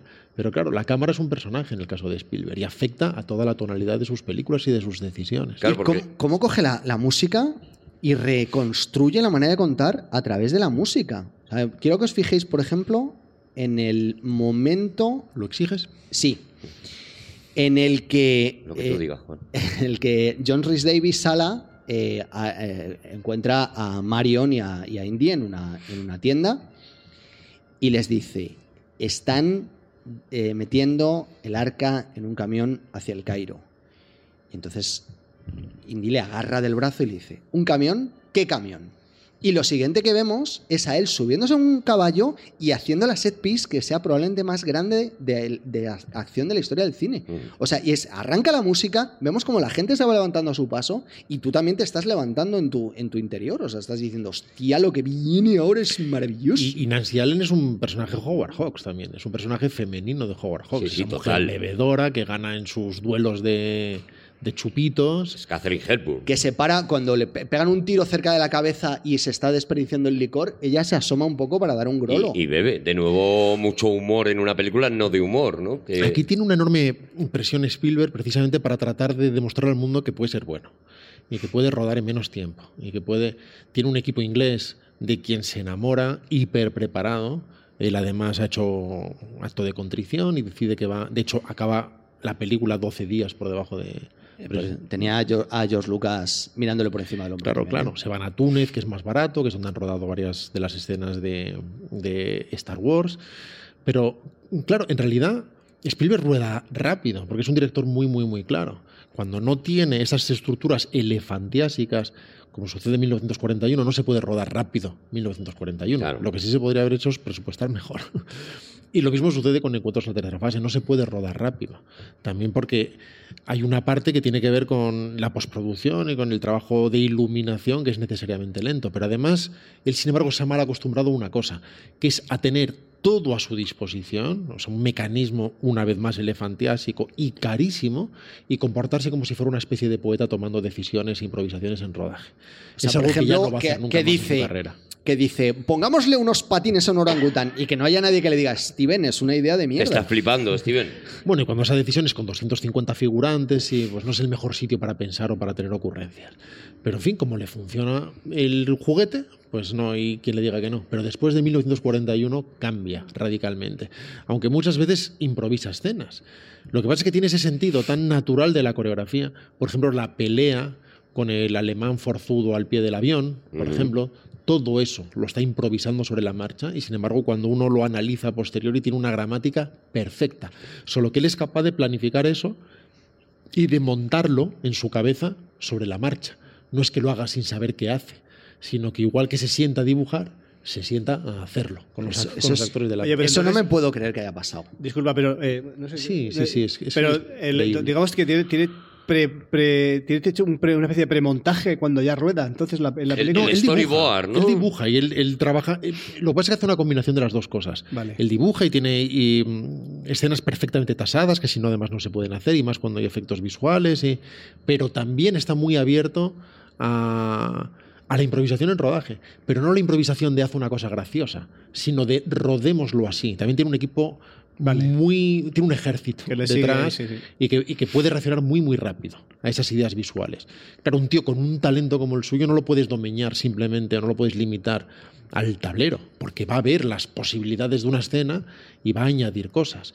En el caso, Juan, de esa escena es perfectamente creíble, porque hay una iluminación homogénea, por ejemplo, que sobre todo de, de exterior, estamos hablando de tres personajes, un avión. y Pero entonces- lo, lo que me so- resulta sorprendente es que alguien visualice eso y lo vea con esa naturalidad, porque el avión está girando en el sentido contrario, es que no es alguien, no es alguien, es Spielberg. contrario a las agujas del reloj, los personajes están rotando en la dirección contraria al avión, eh, entramos y salimos de- del valor de plano de encima y debajo del avión, y todo eso ocurre en tres minutos, que son asombrosos, y que me sorprende que alguien Solo puedes Tenga esa hacerlo capacidad. rodando eh, en el mismo orden que vas a montar.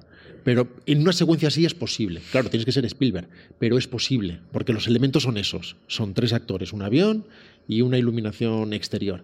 Y es cuando decide lo que hace con los tacos que están calzando las ruedas y como, ah, mira, pues si usa... Claro, eso que hace siempre Spielberg, que es unir varios elementos en uno. Es decir, eh, le quiero dar a alguien con un objeto contundente. ¿Qué objeto cojo? Las, los calzos de las De ruedas. las ruedas del avión. Pero claro, como cojo este objeto, el avión se libera. así. Entonces las cosas sirven para tres cosas, no sirven para una sola cosa. Y eso es lo que él maneja con una capacidad coreográfica. que la capacidad de ir acumulando, ¿no? la Porque luego está la gasolina, la es muy gasolina se va acercando al fuego. Eso es muy propio del cine de Buster claro, la, claro. la- la anticipación del golpe en la cabeza es, uno, es un plano que es que, o sea, es que este hombre me, me- me- me supera lo bueno que es. En el que nosotros No te vemos, enfades, Juan. nosotros vemos a Harrison Ford en primer término, detrás de él aparece el, soldado, el piloto que está mm, llevando el avión, que saca una Luger, vemos que va a disparar y lo siguiente que ocurre es que aparece Marion golpeándole en la cabeza con en la cabeza con los calzos. O sea, eso es una barbaridad. Que eso, eh, que eso no estuviera pensado de antemano, sino que fuera capaz de improvisarlo, me, me sorprende. Tiene un villano, bueno, tiene varios villanos, pero un villano con el peor acento francés de la historia. Y sin embargo da igual, Da igual. funciona, porque está en ese código de aventuras y además consigue hacer ese chiste en el que una especie de un chagu que parece que va a ser una herramienta de tortura terrible, al final es la percha simplemente en la que Ya. cuelga su traje.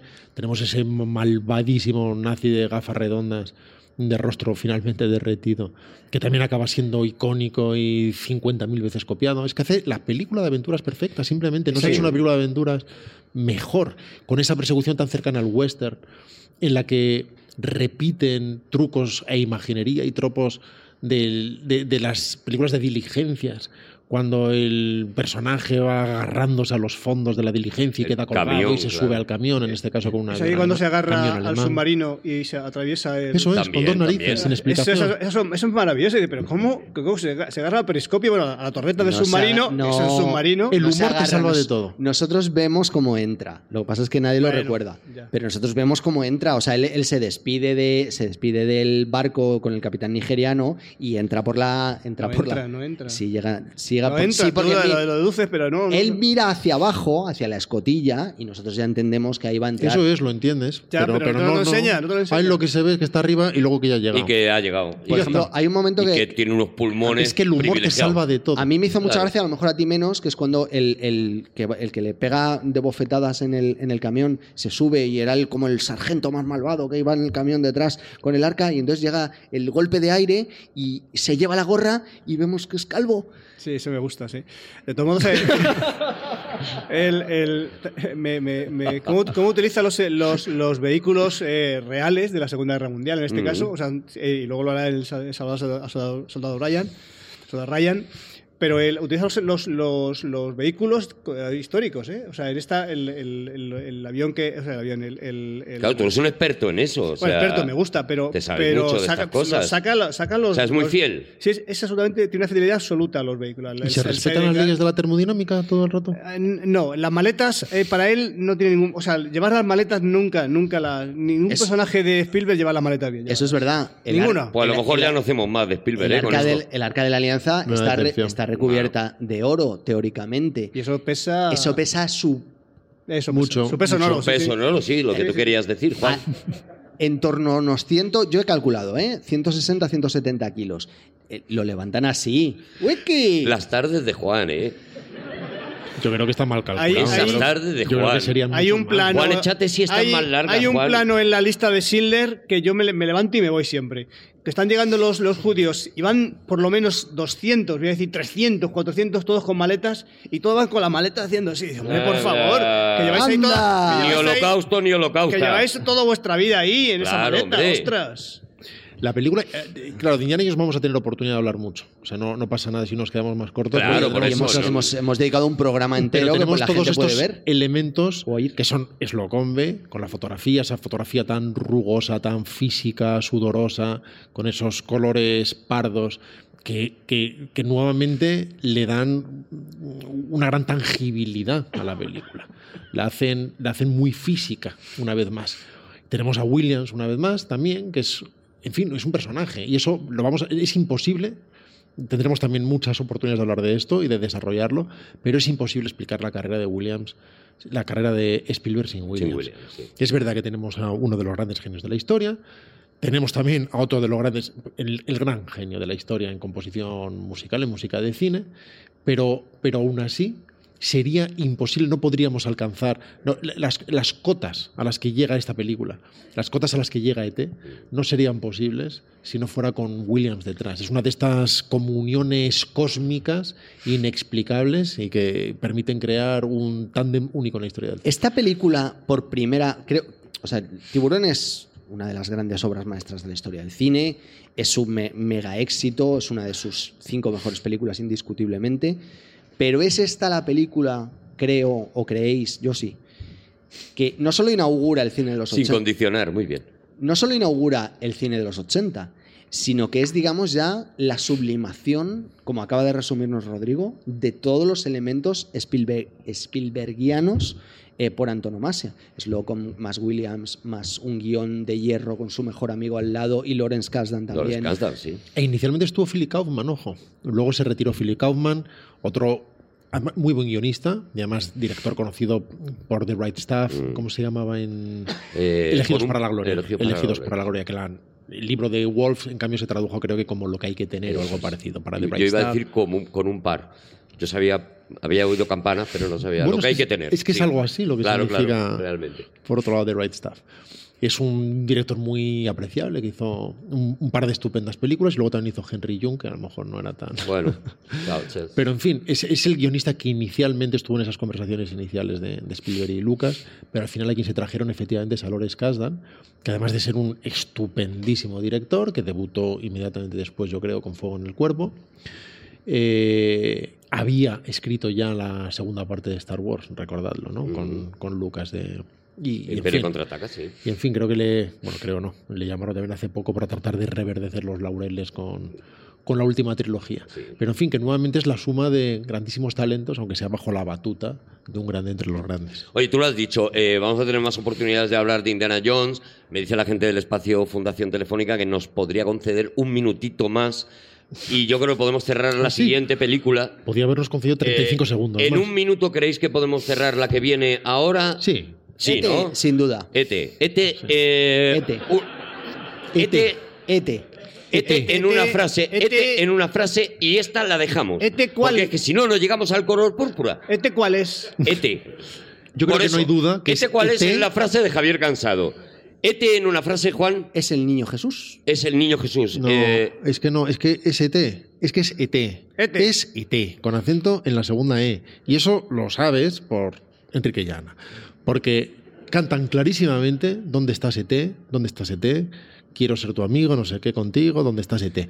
Y marcan muy muy bien esa tilde, muy bien. Y estamos hablando, ojo, de Enrique Llana, no estamos hablando de cualquiera. El problema que tiene. Cada uno ha el- hecho la duración el de la frase que le El problema corresponde, que ¿eh? tiene hablar solo un minuto de ET, Sí. ET es que yo quería dedicarle por lo menos 30 segundos a, a la del ET y el Otto. La de. entonces hay que, hay que dejarlo para el Lo próximo dejamos al próximo, Hay que dejarlo. ¡Nos vamos, señores! Muchísimas gracias por estar aquí, gracias por escucharnos, gracias al espacio Fundación Telefónica, a la gente que nos ayuda con la lengua de signos. Ha estado con nosotros Javier Cansado, Juan Gómez Jurado y Rodrigo Cortés. guapo! Nos escuchamos el, el próximo Todopoderoso. Los queremos mucho. Adiós. Dicho que estás con él, de cuero su látigo y su revólver, que bien.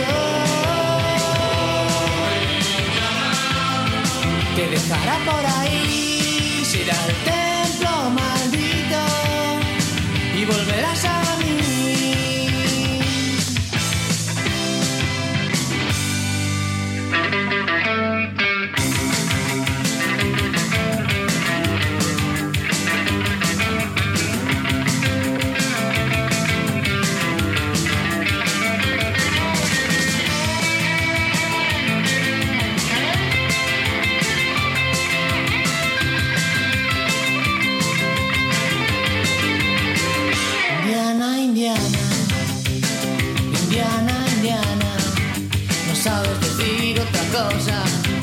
Ya me tienes hasta la banana. Ya he visto 14 veces la película. Me estás torturando con la música. Voy a arrastrar cambiar mis cromos.